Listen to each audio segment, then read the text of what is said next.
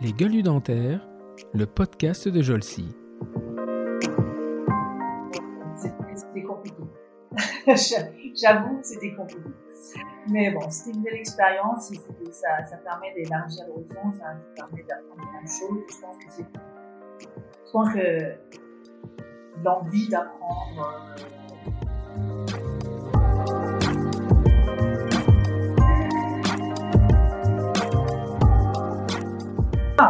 C'est pas le cas. C'est comme les hygiénistes, c'est toujours pas autorisé en France. C'est un des seuls pays européens où on n'a pas l'autorisation d'avoir des hygiénistes.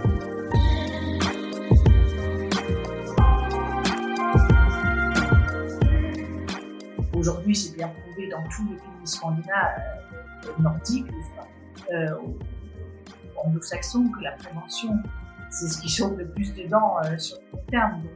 Pourquoi, on ne fait pas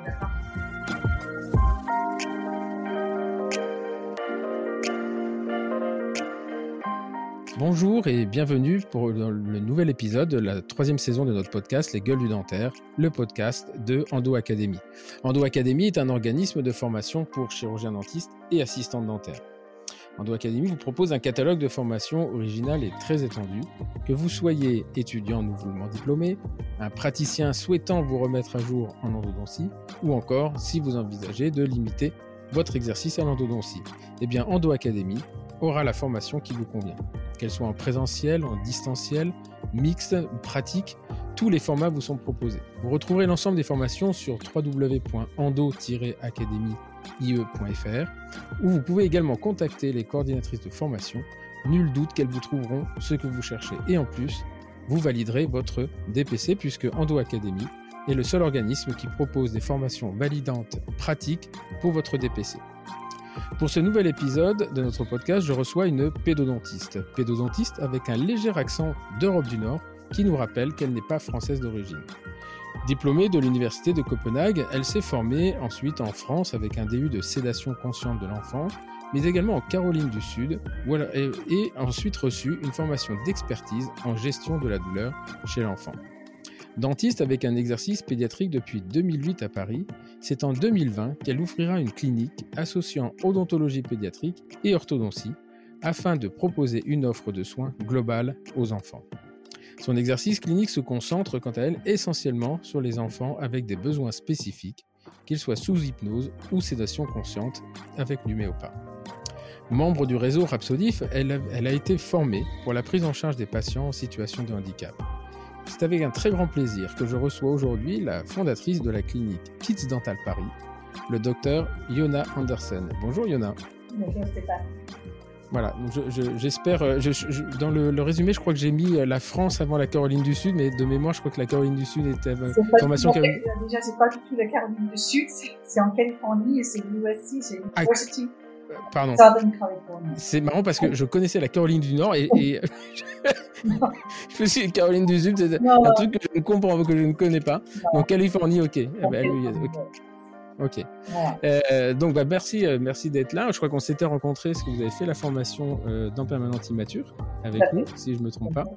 Et, euh, et ce jour-là, je me suis dit, tiens, un jour, cette dame-là, je la mettrai sur mon podcast parce que c'est même un parcours quand même, un parcours atypique. Alors, je suis un gros lecteur abonné du réseau LinkedIn où tous les deux, je dirais presque toutes les 48 heures en moyenne, il y a un message qui nous rappelle comment, comment faire pour euh, l'éducation dentaire de, nos enfants. Et Dieu sait que j'en ai des enfants, donc euh, je m'intéresse au, sujet. Euh, c'est comme ça d'ailleurs qu'on a commencé à introduire le dentifrice très tôt euh, chez mes deux derniers enfants. Enfin, pas le dernier, parce qu'il n'y a pas encore beaucoup de dents, mais l'avant-dernière. Et euh, donc voilà, c'est une communication qui est très très bien faite, qui est assez atypique pour un, un cabinet français. Et donc, c'est la raison pour laquelle, entre autres, hein, je, reçois Jonas sur le podcast. Alors, avant de commencer, bah, je, vais vous demander de faire comme je demande à tous mes invités, c'est de vous présenter. Donc, qui est Yona Andersen, présenté par Yona elle-même? Alors, je suis, je suis danoise et je suis arrivée à Paris en 2000, donc ça va faire 22 ans que je suis là. Et donc, la raison pour laquelle je suis venue en France, c'est parce que pendant mes études, j'avais fait un échange Erasmus à Paris, à Paris 7.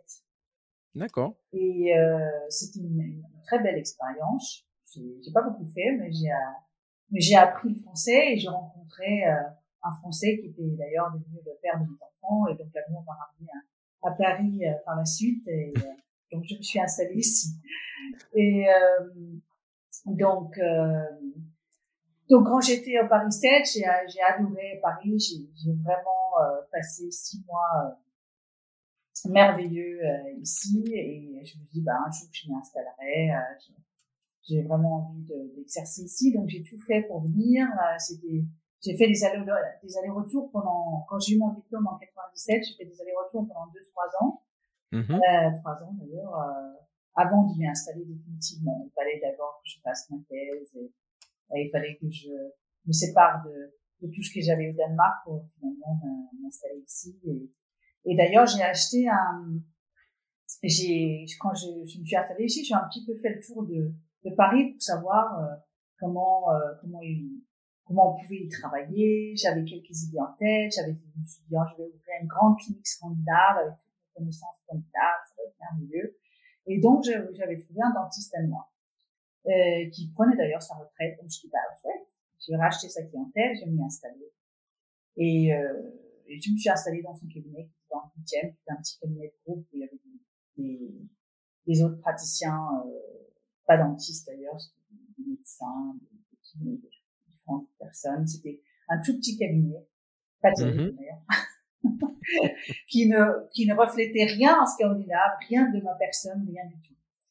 Euh, je pensais que je pouvais évoluer dans ce sens-là et au bout de quelques années, j'ai réalisé que mes assistants gagnaient plus que moi. Ah bon? Et là, je me dis, là, il y, a un, il y a un léger problème, là, il y a un léger problème. Ou alors, pour les assistantes étaient très, très bien payées. mais euh... Déjà, j'avais deux assistantes dans un cabinet où un fauteuil. Et, je hmm. faisais de l'omni pratique euh, et je touchais un petit peu à tout. La clientèle qui, qui atterrait à un, un, praticien qui prenait sa retraite n'était pas du tout euh, adaptée à ma pratique, qui était plus moderne, plus jeune. Et, euh, et, euh, et d'ailleurs, le cabinet ne reflétait pas le, le dentisterie que je voulais pratiquer. Mmh c'était un immeuble pas terrible, avec un escalier pas terrible, dans un environnement. le milieu était, euh, était pas du tout adapté. N'était pas adapté, quoi. Non, ouais. adapté à la pratique que je voulais faire. Donc, euh, donc, à un moment donné, je dis, bah, je vais faire autre chose, je vais racheter une clientèle, je vais déménager, qu'est-ce que je vais faire? J'étais un peu perdue.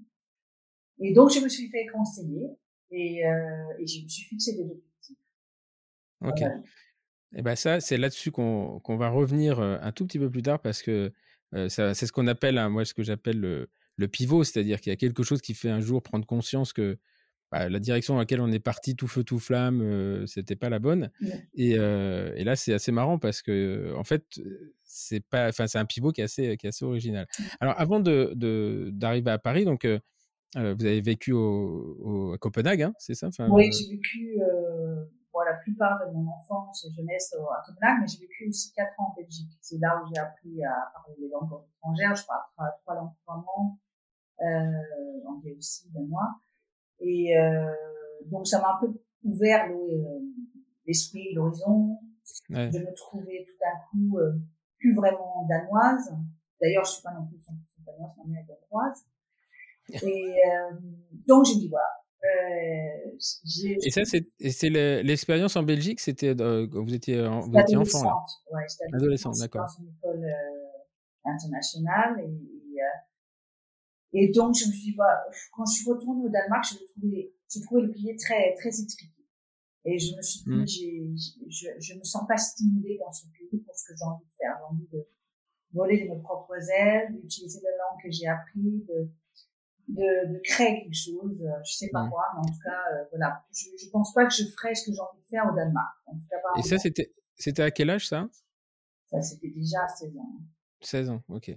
Et donc, euh, le, Danemark, juste pour. Euh, un, je sais que c'est un petit pays, moi j'y suis allé. Euh... avec 5,5 millions d'habitants. 5 millions d'habitants. Ouais. Le, le, pays le plus heureux du monde. Donc, voilà. donc c'est un pays où on a une très très grande qualité de vie.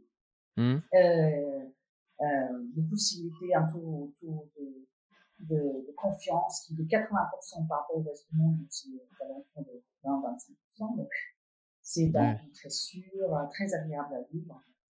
Mais euh, moi, j'avais goûté un petit peu au, au reste du monde, à, au danger. Un côté un peu, un peu, un peu olé olé de, des autres pays, ouais.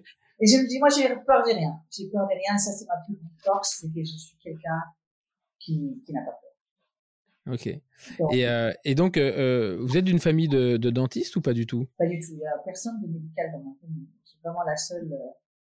Et, et, donc, comment de, pour, pourquoi, pourquoi ce, le choix de ce métier? Comment ça se passe d'ailleurs les, les études au Danemark, il y a le, le bac comme nous, enfin l'équivalent, et puis après c'est l'université? Oui, en fait on est très très gâtés au Danemark, toutes les, toutes les études sont gratuites quasiment. Euh, on a même une bourse payée par l'État pour euh, nous payer euh, de quoi vivre pendant nos études, donc c'est vraiment un pays de luxe, on peut dire. donc moi, quand j'ai fait, quand j'ai mon bac, après c'est très difficile de rentrer dans l'université si on n'a pas bien réussi son bac. D'accord. C'est qu'il y a une, c'est pas un concours, mais c'est une sélection sur les. C'est une sélection sur la réussite du bac, ouais. D'accord. Donc après, on peut, y a maintenant, c'est sélections, il y a quand même une petite partie euh, des étudiants qui sont sélectionnés par rapport à leurs expériences. Il y a des différentes méthodes pour rentrer. Si on a vraiment envie de faire long terme, on n'a pas réussi son bac, euh, il y a d'autres moyens de rentrer. C'est plus long, mais c'est possible. Par contre, si on a bien réussi son bac, Là, on a, le choix du, du roi, on peut choisir n'importe quelles études, euh, c'est très agréable. Donc, euh, mais, comment, se, comment se fait la sélection? Parce qu'on ne pouvait pas non plus mettre 3000, 3000 enfants dans 3000 étudiants. On faire euh, trois choix. D'accord. Je sais pas aussi cinq choix, je ne sais pas, ça a changé depuis. Et donc, donc quand j'ai eu, quand j'ai fini mon bac, moi je voulais toujours être médecin. En fait, j'avais une meilleure amie pendant à l'école, euh, au lycée, et c'est vrai que toutes les deux, hein, on s'est dit, nous, on voulait être médecin, tous les deux, on était très motivés. D'ailleurs, elle, elle était médecin. Et, moi, je me suis dévinée. c'est trop Ah, c'est un, ok, c'est pas, c'est pas un échec, c'est, c'est là. C'est 10 ans, 10 ans en plus d'études. Non, c'est pas, pourtant, hein, je, pense qu'aujourd'hui, j'ai, j'ai fait les 10 ans. Mais à l'époque, je, je, ne me voyais pas travailler après 10 ans. Je me voyais travailler plus tôt. J'avais envie de, mais j'ai adoré mes études j'ai eu beaucoup de chance. J'ai pu intégrer euh, euh, l'école dentaire qui, qui, avait changé au moment où je rentrais euh, pour les études. il y avait un tout nouvel établissement qui avait ouvert à Copenhague, l'Institut de Panum, qui était donc où toutes les spécialités euh, médicales étaient réunies. Euh, et recherche et tout ça. C'est un, un, très bel endroit. Tout était neuf. On avait des cliniques magnifiques. On était vraiment dans un dans un endroit euh, pour, pour, apprendre qui était excellent, excellent. Et on était d'ailleurs avec les, pendant des années, les, les, dentistes avaient une école, euh, si vous voulez, isolée mmh. pendant des années. Mais là, pour la première année, quand j'ai commencé à étudier, on était donc euh, fusionnés les deux premières années avec, avec, les médecins, comme ça se fait partout ailleurs, d'ailleurs dans le monde, mais euh, mmh. en mars, c'était séparé. Mais là, j'étais la première, euh, c'était la première année qui était donc fusionnée avec les médecins, donc on avait aussi toute, les, toute la partie médecine euh, en plus euh, très très performant avec les dissections, avec on, on, avait vraiment accès à, plein de choses. Donc, on a, on a vraiment bien appris notre métier. Les études, c'est quoi? C'est 5 ans ou 6 ans? C'est 5 ans plus une année de thèse, mais c'est une, une, thèse travaillée, c'est pas une thèse écrite. Bon, on a, une, on a une, un examen écrit clinique, mais, mais on a surtout euh, cette année travaillé en, dans un cabinet surveillé par, par un dentiste. Euh, D'accord. Où on doit se, se faire l'épreuve. Et c'est un, certain nombre d'heures travaillées. D'accord, ok. Plus, euh, et la, la thèse, c'est un, il y a aussi un document écrit à la fin ou Non, pas du tout? C'est vraiment avant. C'est pour l'examen final. Donc, après les cinq ans, on a un examen final sur, euh, sur un projet euh, d'un patient, un projet clinique qui doit, être, euh, qui doit être euh, présenté en. Et, et, comment ça se passe euh, Alors, parce que on, a on m'a toujours vanté, à juste titre d'ailleurs, hein, le, les, les, modèles, les modèles d'Europe du Nord. Euh, moi, j'ai visité la faculté, enfin, je suis allé faire des cours à, à Helsinki. C'est, vraiment, vraiment impressionnant. Euh, j'étais allé à Oslo, c'est aussi impressionnant. En fait, il y a, effectivement, quand on dit il y a vraiment des, des, des moyens qui sont mis à disposition, c'est je pense que votre visite à ce moment-là à, à, à, Paris, Paris 7, ça, ça a dû être, Oui, oui. un, petit choc quand même. C'était très choquant, très folklorique, parce que nous, on avait des conditions de travail magnifiques, on avait tout le matériel possible, imaginable, on n'avait rien à débourser soi-même autre que les livres. Hmm. Et en plus, on avait la bourse, ça veut dire qu'on avait vraiment tout le matériel à notre disposition, la, la, le matériel le plus, le plus récent et, et, et, et, on avait, euh, on pouvait en plus faire, faire tester les nouveaux matériaux, tester les nouveaux matériels, les nouvelles machines. Hmm. Euh, tout était à notre disposition et on avait aussi des, des professeurs très très performants, notamment Andreasen, euh, ouais, euh, cardiologue, euh, comment il s'appelait, qui était un des plus grands cardiologues. On avait on avait les plus grands maîtres. Il y avait euh, Lars Björndal, il y était déjà? Oui, oui, tout à fait. Lars Björndal, et un autre, euh, on avait trois, les trois plus grands il y avait Sundquist et, euh... Sundquist aussi? Euh, Non, je crois que c'est avant. Ouais. Ouais. Mais euh, alors, ceux qui qui, euh, qui sont pas des férus de traumatologie, le mot de euh, Andreasen, ne, ne... d'ailleurs, c'est marrant parce que euh, quand je vous ai envoyé un, un, mail, à chaque fois je recherche le mail, au lieu de taper Anderson, je tape Andreasen. Et, euh, et, euh, et, et, donc, euh, oui, c'était à l'époque, il était, il était marié à, comment elle s'appelle bah, sa femme qui s'appelait Andreasen aussi, et, et, ils ont monté un, un, une clinique de traumatologie, mais quelque chose qui est hallucinant. C'était une collection de données. Aujourd'hui, aujourd'hui ma, Bible, toujours, c'est le, le, Dental Trauma Guide qui est euh, en ligne. Qui, euh, qui est en ligne, oui. Qui, qui était d'ailleurs gratuit pendant plusieurs années. Pendant très longtemps. Ouais. Qui était payant depuis deux ans et que j'incite à tous les dentistes de, de, de s'abonner à ça parce que Ouais, c'est dental, euh... dental trauma, dentaltraumaguide.com, on le mettra sur ouais. le podcast. Ouais. Et c'est très intéressant parce qu'en ah, fait, euh, c'est basé, c'était un, un, c'est un des premiers logiciels, pour le coup, presque le seul, peut-être en implantologie ont des trucs, mais qui est basé sur l'intelligence artificielle parce que, mmh. en fait, ils ont nourri des machines pendant des années avec des, des, des pronostics, avec des façons de faire en fonction de diagnostics, etc. Et ce qui fait qu'aujourd'hui, quand euh, vous allez, vous avez une situation clinique, vous allez sur ce site, vous mettez l'âge du patient, les fractions, la taille de la fracture, etc. Et le logiciel automatiquement vous donne des conduites à tenir avec les taux de succès euh, que vous pouvez espérer. Et c'est vrai que c'est euh, et c'est devenu payant il y a 2-3 ans. Ouais, euh, parce que je pense qu'il a fallu entretenir. La, la aussi, entre temps, il malheureusement décédé parce que l'année ouais. dernière. Il est décédé l'année dernière, mais c'était euh, et, euh, et, son ex-femme dont le nom m'échappe, euh, ça va me revenir parce qu'elle a fait des papiers qui sont très connus sur la dent immature, elle, oui. et notamment le, les, les, calcifications des dents traumatisées également, la fermeture canalaire, etc. Où c'était une des, des premières. Je me souviens avoir assisté à, une, à des conférences où elle expliquait en disant tant que vous n'avez pas de lésion, vous ne touchez pas à cette dent 82% des dents qui se sclérosent, enfin, dont la lumière canalaire se ferme, mmh. ne montrent jamais de problème à, à long terme. D'ailleurs, euh... ils, font ils font des conférences maintenant chaque année, on nous en fait en, en, en, en, sur le web pendant quelques années, mais là, je crois que c'est en présentiel encore cette année, euh, je crois que c'est ce mois-ci. Euh. ah oui, à, à Copenhague toujours Oui, toujours à Copenhague, oui, ils font des conférences ouais, sur, sur la traumatologie. Je suis allé j'ai fait une, conférence au Danemark l'année dernière, je crois. Euh, il y a une association euh, qui est présidée d'ailleurs par Lars Björndal, entre autres. Et c'est marrant parce que c'est quand même. Euh, alors, l'intérêt, l'avantage de, voyager beaucoup, c'est qu'on a les us et coutumes. Et, là où, dans ce, congrès-là, il, m'avait donné une petite figurine et je sais pas, c'était plein d'humour. Et je trouvais que ça, c'est un pays qui est particulier hein, quand on arrive, c'est un peu tout plat et, et tout gris, euh, bon, et tout vert, mais tout gris en haut et tout vert par terre. Et, euh, et en fait, il y a une chaleur humaine là-dedans qui, qui, est assez étonnante, moi j'ai trouvé. C'est un, un, pays original, un pays original.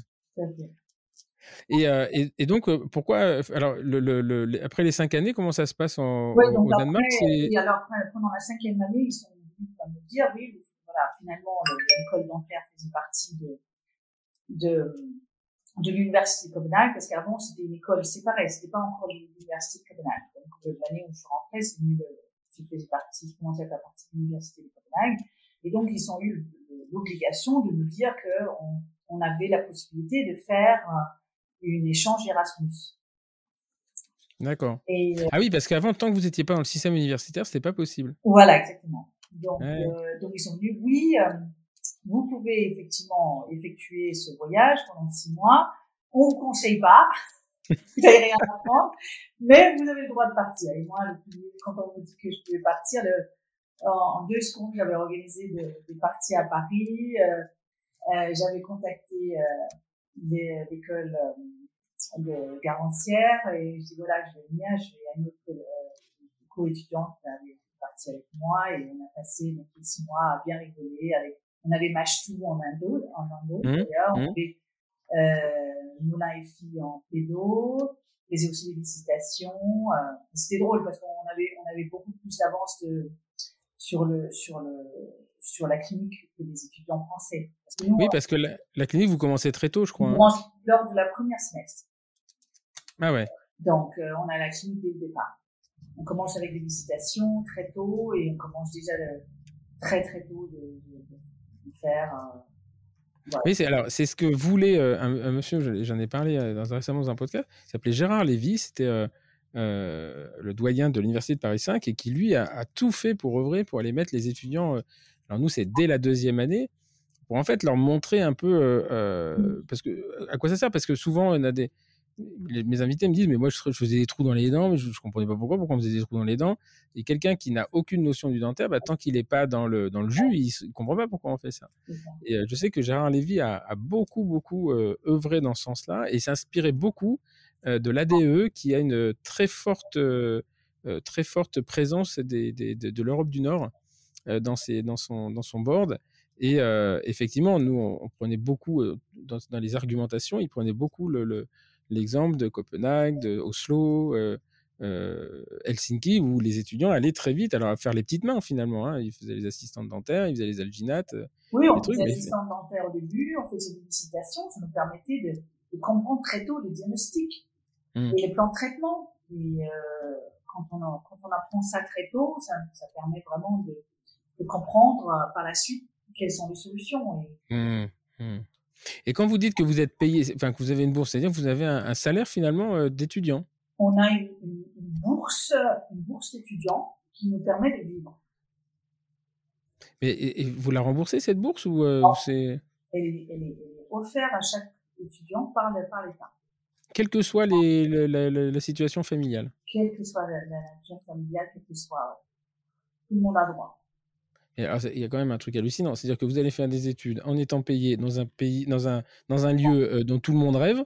Et, euh, on ne paye pas les études, c'est payé par On payait pas les études. Les études au Danemark, je ne sais pas combien ça va coûter, 300, 400 000 euros, je ne sais pas combien ça coûte 4, euh, ans comme ça, mais c'est 300 000 euros, je ne sais pas, euh, peut-être un peu moins, je ne sais pas. Mais en tout cas, bah en, en, France, un étudiant, un étudiant coûte à l'université 18 000 euros par année. Oui. De fait d'encadrement de, d'encadrement. Hein. Ouais. Donc 18 000 x 6, 6 x 8, 48, on est déjà à 108 000 euros euh, de frais de, de scolarité. Hein. Oui, mais ça doit être entre 100 000 euros. Et tout ça.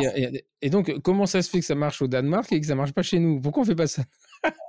Ça, ça, dépend comment. Dire qu'au Danemark, on a aussi un, taux d'imposition qui est un peu plus élevé que la France, malgré que la France euh, rapproche très, très, très, très vite je dirais. Euh, mais au Danemark, c'est bien qu'on a, si vous voulez, un objectif collectif. Euh, on a l'impression de participer à un objectif collectif. Euh, les gens, si vous voulez, on, sont contents de payer leurs impôts parce qu'ils sentent cette taux de confiance au gouvernement que cet argent est vraiment donné à ce but collectif. Oui, que ça va être bien utilisé, quoi. Mon, mon, père a payé ses impôts toute l'année. À un moment donné, quand je lui ai dit, quand je rentrais de Belgique, il dit, ah, papa, finalement, euh, je pense que je vais faire mes études à l'étranger. mon père, comment on dit en anglais, over my dead body. Mais jamais de la vie, je vais faire des études en, au Danemark où j'ai payé mes impôts toute ma vie. non, mais en plus, c'est une bonne façon d'avoir, d'éviter que les, les bons étudiants s'en aillent aussi. Hein. Ouais, ouais, exactement. Donc euh, euh, c'est pour ça que on, on, voilà, j'ai resté là. J'ai quand même fait les six mois à, à Paris. Je n'ai pas fait grand chose, bien m'amuser. J'avais quand même fait. Il y avait aussi, on, a, on avait aussi la, la prothèse à vue. Donc on a certains mmh. qualités qu'il fallait absolument qu'on finisse, euh, qui étaient euh, demandées par l'université de Copenhague. Notamment, euh, j'avais fait un, un, un, un, complet haut et bas, c'est avec Olivier Hu, ça? Oui, je crois que c'était U, c'est ça? U, ouais. Ouais, ouais U. Olivier Hu et Marie-Violaine Berterèche. Est-ce qu'il était drôle Je me souviens. Match tout, c'était drôle. Euh, Pédo, c'était bien parce que tous les étudiants venaient voir euh, gérer mm. les enfants. Et on avait la visitation, on avait une chirurgie aussi. Ouais. Donc, euh, ouais, non, c'était sympa. Je pense que je travaillais 10 heures par semaine et le reste du temps, je me suis amusée. Mais ce qui est marrant, c'est que après, parce qu'on a reçu un pendant tous les ans, il y avait des, effectivement des étudiants danois, et, euh, j'avais mon copain euh, Vianney Descroix qui était euh, qui était chef de service, et il me dit regarde, les Danois sont arrivés. J'ai quand tu reconnais? Il me dit c'est les seuls qui sont habillés proprement. effectivement, les étudiants, ils venaient avec leurs pantalons, leurs tuniques et leurs sabots, je me souviens. Oui, et, euh, oui bien sûr. Et, euh, et, et, donc, on avait dans ce service de la pitié salpêtrière tous les étudiants qui avaient des blouses qui ressemblaient à rien, des baskets, des trucs. Et là, on avait euh, les trois Danois qui étaient blancs et bleus avec les sabots. Ouais. Il me dit, tu vois, c'est ça quand même une autre gueule. oui, parce qu'à à, la fac, on avait, on avait toutes les blouses qu'on achetait, ça on achetait quand même, et nos sabots qu'on avait dans un dans un petit casier. Euh, donc, tous les matins, on arrivait à 8 heures, on s'est changé et on est toujours impeccablement euh, voilà, habillé euh. Avec... C'est marrant parce que ça fait comme dans les films en fait. Hein. Et, pour l'avoir vu, enfin, je vois très très bien à quoi ça ressemble et c'est pas du tout romancé, c'est exactement comme ça. Et il y avait aussi les universités américaines, c'était un peu comme ça. Euh, enfin, sauf qu'elles elles sont payantes. Hein, les universités américaines, c'est pas, ils sont pas payés pour y aller. Mmh. mais effectivement, et quand on, moi j'arrivais, j'avais toujours ce problème quand j'avais des, j'invitais des, des, praticiens étrangers à venir faire des conférences. Ils, venaient, ils me disaient toujours est-ce que je peux mettre ma valise dans ton bureau? Puis j'avais honte. En fait, je dis bah non, non, non. en fait, mais il me disait pourquoi? Mais Parce que j'ai pas de bureau. je peux pas la mettre dans ton bureau. J'ai pas de bureau. Et ah, bon, mais comment tu fais pour travailler? Bah, J'ai dit c'est un peu compliqué. Et et, donc, euh, euh, ces cinq années assez, assez, euh, assez sympathiques finalement? Oui, c'était dur, hein, c'était dur, mais sympa. C'est-à-dire qu'on a, on a beaucoup, travaillé. Je me rappelle quand j'ai eu mon, mon diplôme, c'est tous mes co-étudiants me disaient, on comprend pas vraiment comment tu réussis. Parce que j'avais aussi une vie à côté. Moi, j'ai toujours, j'ai toujours combiné ma vie de, de, d'étudiant, de, de, travail avec une vie euh, agréable à côté. Je pense que si on se donc, je pense qu'on peut pas être performant dans, dans son métier si ailleurs on, on, se ressource pas pour se donner de l'énergie. C'est mmh. trop focalisé ce qu'on fait. Euh. Après, il faut trouver le juste milieu quand même parce que c'est. Le juste milieu, je pense que c'est ça qui. C'est ça qui est difficile. Ça peut pencher des deux côtés.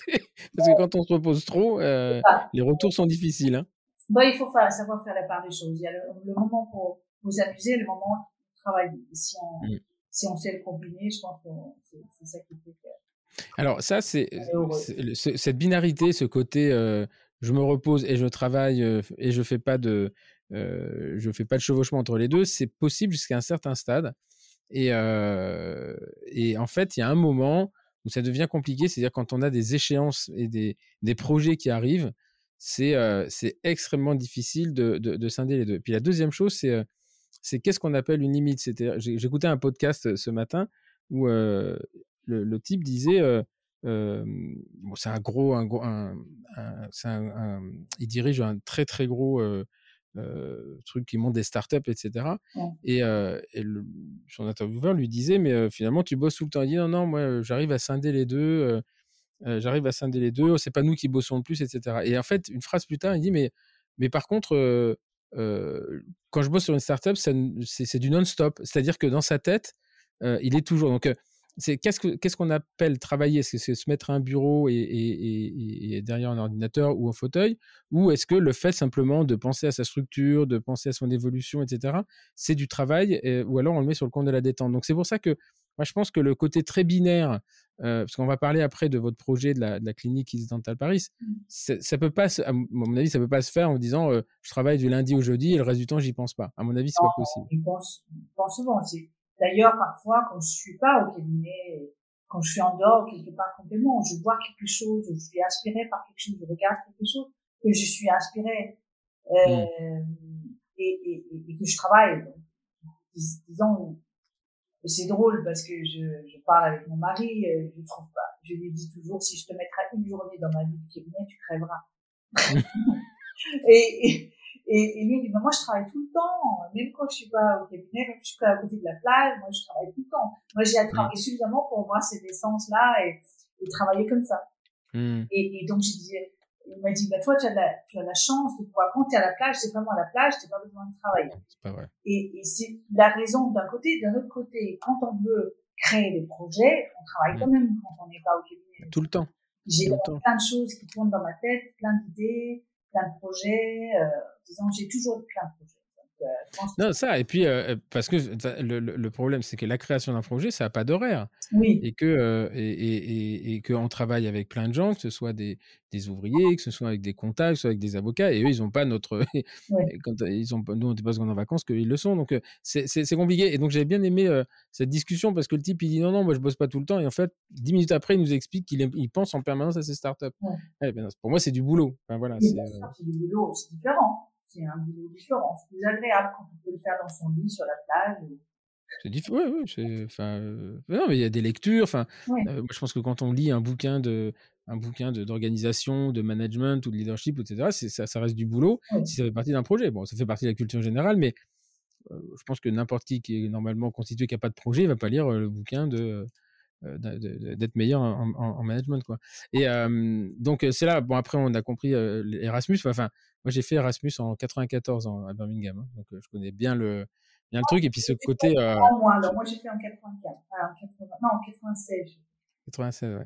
Et, euh, et, en fait, euh, c'est une grosse claque hein, quand on arrive, parce que nous, on pense que tout ce qu'on nous a appris, c'est la panacée, etc. Puis on voit que les choses se font différemment. En Ando, vous avez dû prendre une claque quand même, parce que entre Copenhague et, et, Pierre Machtou, il y a, y a, un monde. Hein. Ah oui, oui. Là, j'ai bien compris que là, on était complètement largués. Effectivement ça, ou pas d'ailleurs, ou pas, hein, parce que euh, ou pas, parce que euh, Tronstadt n'a jamais été un n'a jamais été un, un cancre, hein, c'est pas un mauvais. Hein. Malheureusement, avouer, c'était vraiment pas ma spécialité.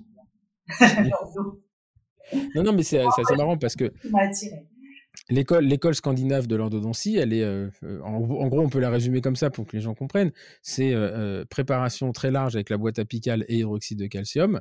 Euh, et la colle américaine, c'est la conicité et, la condensation verticale à chaud. Et donc, effectivement, les deux, euh, les deux, les deux écoles euh, qui d'ailleurs produisent les mêmes effets en termes de pronostic ont alimenté peut-être 90% des, 90% des congrès d'endo où chacun disait que l'autre avait tort. Et, mais effectivement, pour un étudiant qui a fait trois incisives en, en boîte apicale, euh, hydroxyde de calcium, qui arrive chez Pierre Machtou et qui dit maintenant que vous allez faire du. Il n'y avait pas la rotation continue à l'époque, c'était la séquence sérielle de, de Schilder. Là, c'est plus qu'un grand écart quand même. Hein. C'était compliqué. J'avoue, c'était compliqué. Mais bon, c'était une belle expérience et ça, ça permet d'élargir l'horizon, ça, ça, permet d'apprendre plein de choses. Je pense que c'est, je pense que l'envie d'apprendre, euh, toute sa vie, ça, ça commence déjà à cet âge-là, de, toujours mmh. d'apprendre. Parce que je pense que, surtout dans notre métier, c'est un, métier qui évolue continuellement et, et, on se doit de se former continuellement, d'apprendre continuellement et et ça, c'est la plus, plus que ça s'appelle la curiosité, je pense. Et ça, c'est euh, il y, a, y a, je pense que tout le monde a un potentiel de curiosité. Il y en a chez qui c'est vraiment exacerbé. Et alors, ce qui est intéressant, c'est que on va vous, on nous dit toujours, ah mais c'est parce que les mecs sont à l'étranger qui sont devenus curieux. Moi, je pense que c'est l'inverse. C'est parce qu'on est curieux qu'on va voir ce qui s'y passe. Et que l'endoctrinement, nous dire c'est tout comme ça, etc. Moi, je suis toujours très, très intrigué de voir des gens qui sont formels dans leurs explications. Et, et quand on discute avec eux, on dit Mais est-ce que tu as essayé l'autre technique? Non, non, je pas la peine. Je sais que c'est celle-là qui marche. Et moi, quand je suis arrivé à Birmingham en 94, j'ai pris une grosse claque parce que on me disait toujours qu'il y avait que la condensation verticale à chaud, et puis là-bas, il faisait la à froid, et puis je me dis je sais pas, ça n'avait pas l'air de ne pas marcher. je faisais les empreintes sans coordonnées et là-bas, avec coordonnées en France, sans coordonnées là-bas. Les prescriptions des antibiotiques, c'était complètement différent. Il y avait là-bas, en Angleterre, par exemple, il n'y a pas d'antibioprophylaxie sur la prévention d'encapsulation d'osler sur les porteuses de valves. Et en France, on a l'impression d'assassiner quelqu'un si on ne le fait pas. Et donc, et, et c'est assez étonnant parce que quelque part, d'être assez affirmatif sans avoir eu les deux formations, quelque part, je trouve que c'est un peu dangereux. Moi, aujourd'hui, j'ai d'abord, je pense que quelqu'un qui a eu les déformations est beaucoup moins catégorique dans ses explications, parce qu'il sait que l'autre n'a pas forcément tort. Et puis surtout, euh, bah, c'est pour le coup, ouais, on est allé voir quoi. On est allé voir et on n'a qu'une envie, c'est d'y retourner. Hein. Mmh. Oui, tout à fait. C'était intéressant de voir deux façons de faire. Moi, moi, j'ai toujours été très curieux. Vous dites, je suis allée dans beaucoup de cabinets dentaires. Quand je suis allée aux États-Unis, je devais faire ma formation là-bas. Et finalement, euh, je, je, au bout d'une semaine, même pas, je me suis dit, bon, j'ai tout appris. Il faut que je vois autre chose. Et donc, j'ai trouvé des anesthésistes dentaires qui est une spécialité euh, mmh. qui n'existait pas, euh, qui n'existe nulle ailleurs d'ailleurs, je pense peut-être dans l'Amérique du Sud peut-être. Et donc, euh, j'ai copiné avec eux et je les ai suivis dans tous les cabinets dentaires pour voir comment ils travaillaient, pour voir les principes mmh. de travailler. Donc, j'ai pu voir beaucoup, beaucoup de choses et ça m'a vraiment aidé et, je pense que ça a été un peu le, pilier de ma pratique aujourd'hui de voir comment ça se faisait euh, à l'étranger et comment mmh. les travaillaient. Et donc, la, euh, la, Californie, là, vous êtes allé quand, l'USC En 2006, je pense. Ah oui, donc c'est dix ans après votre diplôme. Oui, ouais, parce qu'au début, je travaillais un petit peu au Danemark, dans les premières euh, deux, deux ans, dans les différents cabinets. Déjà, il fallait que je termine ma thèse. Et euh, et après, tout, assez rapidement, je commençais à être un petit peu impatient. Ce qui est un, en général une marque de la curiosité. Oui, donc, euh, donc je suis donc plusieurs fois, euh, je suis partie. Mmh.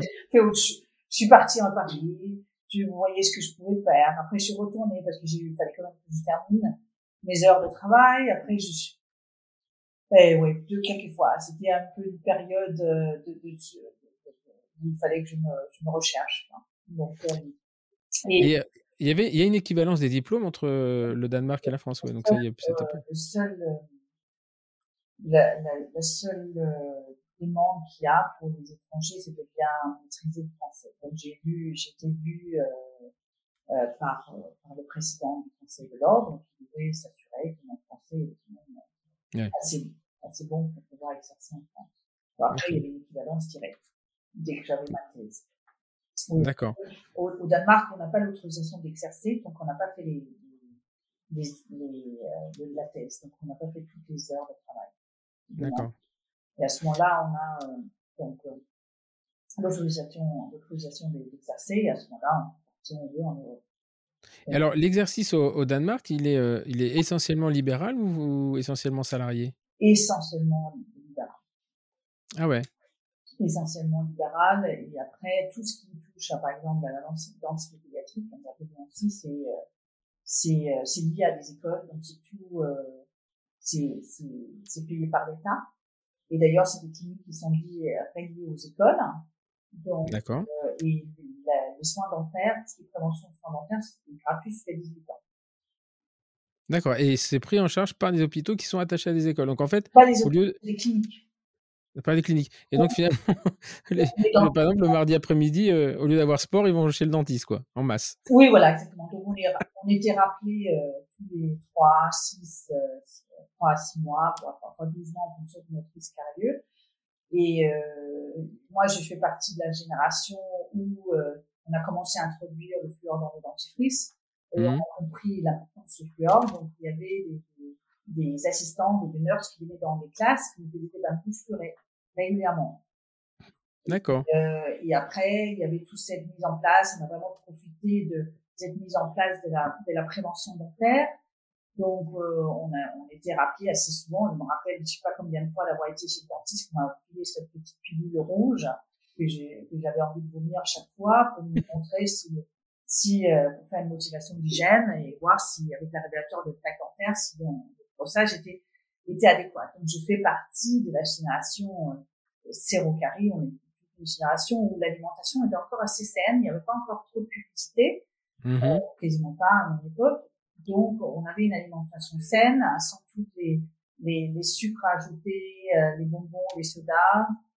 Moi, j'avais le droit que des bonbons une fois par semaine. Mon père me donnait euh, une couronne, ou trois, non, trois couronnes. Ça fait, c'était environ, c'est un de trois francs à l'époque.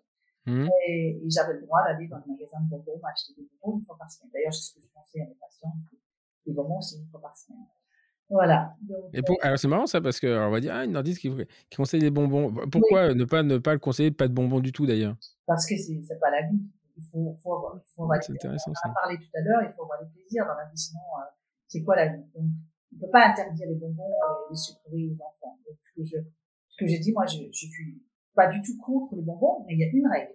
Et la règle, c'est une fois par semaine, tous les bonbons et tous les sucreries, les gâteaux et les boissons sucrées en une fois. Après, on rince la bouche et on se brosse les dents une demi-heure. D'accord. Voilà, c'est la seule règle. Après, il n'y a pas des interdictions, c'est encore mieux. au lieu de tenir un petit bonbon tous les jours, il faut mieux 10 bonbons d'un seul coup. Exactement. Voilà. voilà, ça c'était le, le conseil euh, bucco-dentaire de Yona.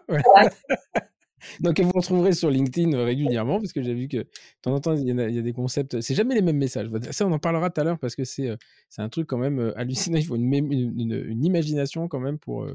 Euh, et donc, voilà. Donc, j'ai honte de la Caroline du Sud, mais en plus, j'ai pas, j'ai pas tilté. Mais en l'écrivant tout à l'heure, je me suis dit, tiens, marrant. Je connais la Caroline du Nord, mais Chapel Hill, tout ça, d'ailleurs, c'est pas les plus drôles.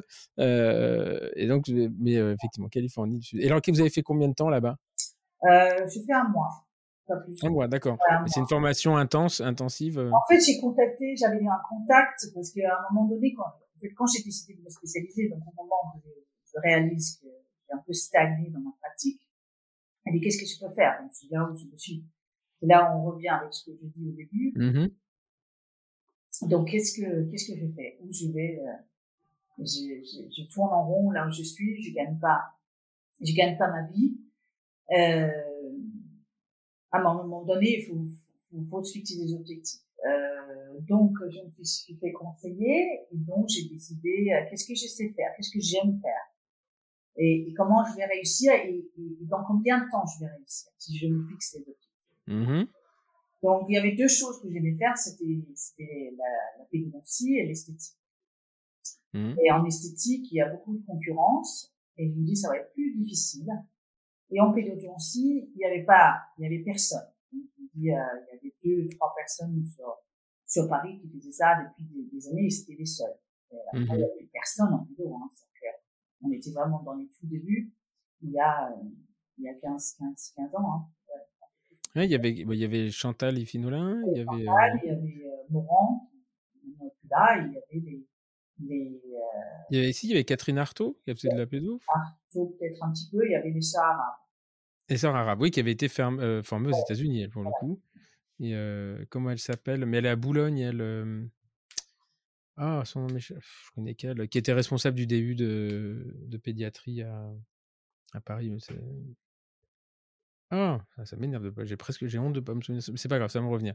Euh, donc effectivement, à ce moment-là, euh, c'est marrant parce que l'esthétique, il n'y avait pas non plus il y a 15 ans. C'était, alors c'était quelque chose qui montait en puissance, mais il y avait pas, il y avait des grands noms, il n'y a pas de. Voilà, et ça montait en mmh. puissance à ce moment-là. Mais je me suis bon, euh, je me suis quand même bien inspirée parce que Morand, c'était probablement le seul des, des, des pédos qui avait vraiment un exercice d'excellence en pédo.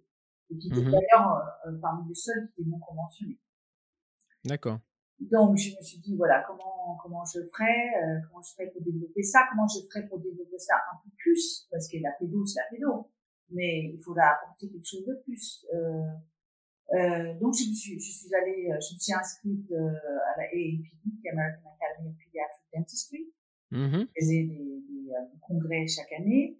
Et donc, je suis allée, j'ai connu plein de confrères et consoeurs là-bas. J'ai visité euh, tout leur cabinet, je me suis inspirée de ce qu'ils faisaient, j'ai écouté, et ça m'a, et ça m'a vraiment, je pense que surtout un de, de, qui est devenu un très cher ami, euh, qui a un cabinet euh, dans Manhattan, dans le Upper West Side, qui s'appelle, d'ailleurs, qui a un nom génial, il s'appelle Dr. Best, il s'appelle Jeff. génial. J'espère que c'est son nom, sinon on va l'affubler quand même d'un problème de crise d'ego, là. Ah ouais, un, un, je l'adore. Il avait un super cabinet, euh, très beau cabinet dans le Upper West Side et, et, il était très technique. Euh, et il avait un approche des enfants qui, était génial. Donc je me suis euh, beaucoup inspirée de lui. Je me suis dit, bah, un jour j'aurai un cabinet un peu inspiré de ce que j'ai vu chez lui euh, et dans les autres cabinets et pour faire un jour la même chose. Donc je les ai connus là-bas et et et donc, je me suis dit, je vais faire un peu plus. Euh, donc, je suis allée dans, à l'USC, en Californie, où, j'ai donc voulu euh, voir un petit peu ce qui se faisait en, en AG et en, et en sédation. Ouais. Mmh. Euh, à l'époque où, il faut le rappeler, la sédation consciente n'était pas autorisée en France. Oui, tout à fait. Que en, que, que en, En milieu hospitalier. Donc je dis bon, je vais aller voir ce qui se fait. Euh, donc c'est pour ça que je suis allée à l'USI. Et donc là, j'ai eu la chance de suivre les étudiants. Donc j'ai vu comment ils travaillaient en AG. J'ai vu comment ils optimisaient le temps. Donc tout ce que j'ai fait en AG aujourd'hui, c'est ce que j'ai appris là-bas. C'est comment pouvoir faire une couche complète avec des couronnes sur 20, sur 10 à 20 dents et être euh, assez optimal avec des, des pulpos, euh, des coiffes, euh, et faire une couche complète assez rapidement, sans s'extraire. D'accord. Donc, ce que j'ai appris là-bas et, aussi euh, travailler sur plusieurs cadrans en même temps, euh, vraiment. C'est pour ceux qui n'ont jamais fait de soins sous âgés, moi j'ai du mal, c'est, pas, je suis pas confortable en fait, parce qu'il y a, l'intubation, il y a, euh, voilà, et on a toujours l'impression, c'est un exercice qui est très spécial parce qu'on n'est pas dans l'excellence du geste, parce qu'on n'a pas le temps. Et, et, voilà. Et donc, c'est en fait, tout est dans le compromis, c'est-à-dire de trouver le, ce qu'il y a dans le rapport excellence-temps imparti le, le, plus adapté. Et, et c'est pour ça que moi, j'ai travaillé beaucoup, beaucoup sur la pulpotomie camérale, parce que je suis assez persuadé qu'il euh, y, a, y, a, quelque chose qui n'est pas, assez, qui n'est pas assez exploité. Et souvent, sous âgé, beaucoup de, de, de, de, praticiens qui travaillent sur, sous anesthésie générale font de la pulpotomie, mmh. avec de l'IRM ou des choses comme ça, mais ils ont toujours l'impression de faire, oui, mais on a, on a fait ça parce qu'on n'a pas pu faire un traitement canalaire. Et en fait, ça, ça m'agace parce que c'est pas vrai. C'est, on, a fait, on, peut faire ça en se disant, c'est un soin, c'est un soin idéal. C'est une pulpotomie faite avec un, un, une biocéramique, le pronostic sera excellent. Enfin, faut pas avoir honte de ce qui est fait. Bon, mais et ce qui est très intéressant, c'est aussi de dire, voilà, ne pas faire le compromis et de pas de pas tout extraire par solution de facilité, parce que. j'ai eu de la chance que j'ai jamais été limitée en temps, parce que j'ai toujours, dès que j'ai décidé de me spécialiser, à l'époque, je me suis déconventionnée. C'était un choix. C'est-à-dire que si je dois faire cette, cette spécialité-là, je vais le faire de la meilleure façon possible. Donc, euh, j'ai pu, euh, j'ai eu de la chance de pouvoir travailler à l'hôpital américain pendant six ans. Mmh Là-bas, j'ai pu donc profiter des blocs opératoires et avoir le, euh, le, temps nécessaire avec des patients qui, qui pouvaient se payer euh, trois heures de bloc sans, sans que ça posait un problème. Donc, euh, tout de suite, je me dis, ma pratique, elle doit vraiment être dans l'excellence et je suis surtout sous-âgée où j'ai pu, si vous voulez, m'entraîner pour vraiment faire de l'excellence, pour pouvoir savoir faire une couronne de la meilleure façon possible et pas meilleur mmh. patient qu'un patient qui ne bouge pas. C'est sûr, et qui dort. Ceci dit, alors c'est vrai, c'est pas vrai, parce que c'est quand même beaucoup moins confortable de travailler sur un, une table d'op qui est horizontale et pas faite pour ça. Il y a l'intubation qui, qui gêne, euh, il y a l'anesthésiste qui queen parce que hein, quand ça c'est fini. Non, ça va. Ah, peut-être pas l'hôpital américain, mais. Euh, oui, non, j'ai les... la chance que j'ai toujours travaillé, j'ai toujours un peu dirigé mes, mes anesthésistes, comme je les avais connus un petit peu, tout ce qu'ils faisaient aux États-Unis quand je rentrais j'ai commencé à donner des directives un peu à droite et à gauche. Donc, notamment aux Ils ont dû adorer. Et donc, j'ai dit aux anesthésistes, voilà, vous faites comme ci, vous faites comme ça, euh, voilà, vous vous intubez comme ça, vous allez mettre la tube comme ça. Et euh, je me rappelle une fois, j'ai travaillé avec une anesthésiste que je connaissais pas, qui m'a intubé par, le, par la bouche, que je savais pas intuber par le nez. Mm. J'arrive à, à arracher la tête. c'est, c'est le moindre des choses. Donc, euh, donc, si vous voulez, notre devoir, si on veut travailler soulagé, c'est aussi de diriger l'anesthésiste et savoir qu'il fait bien son travail.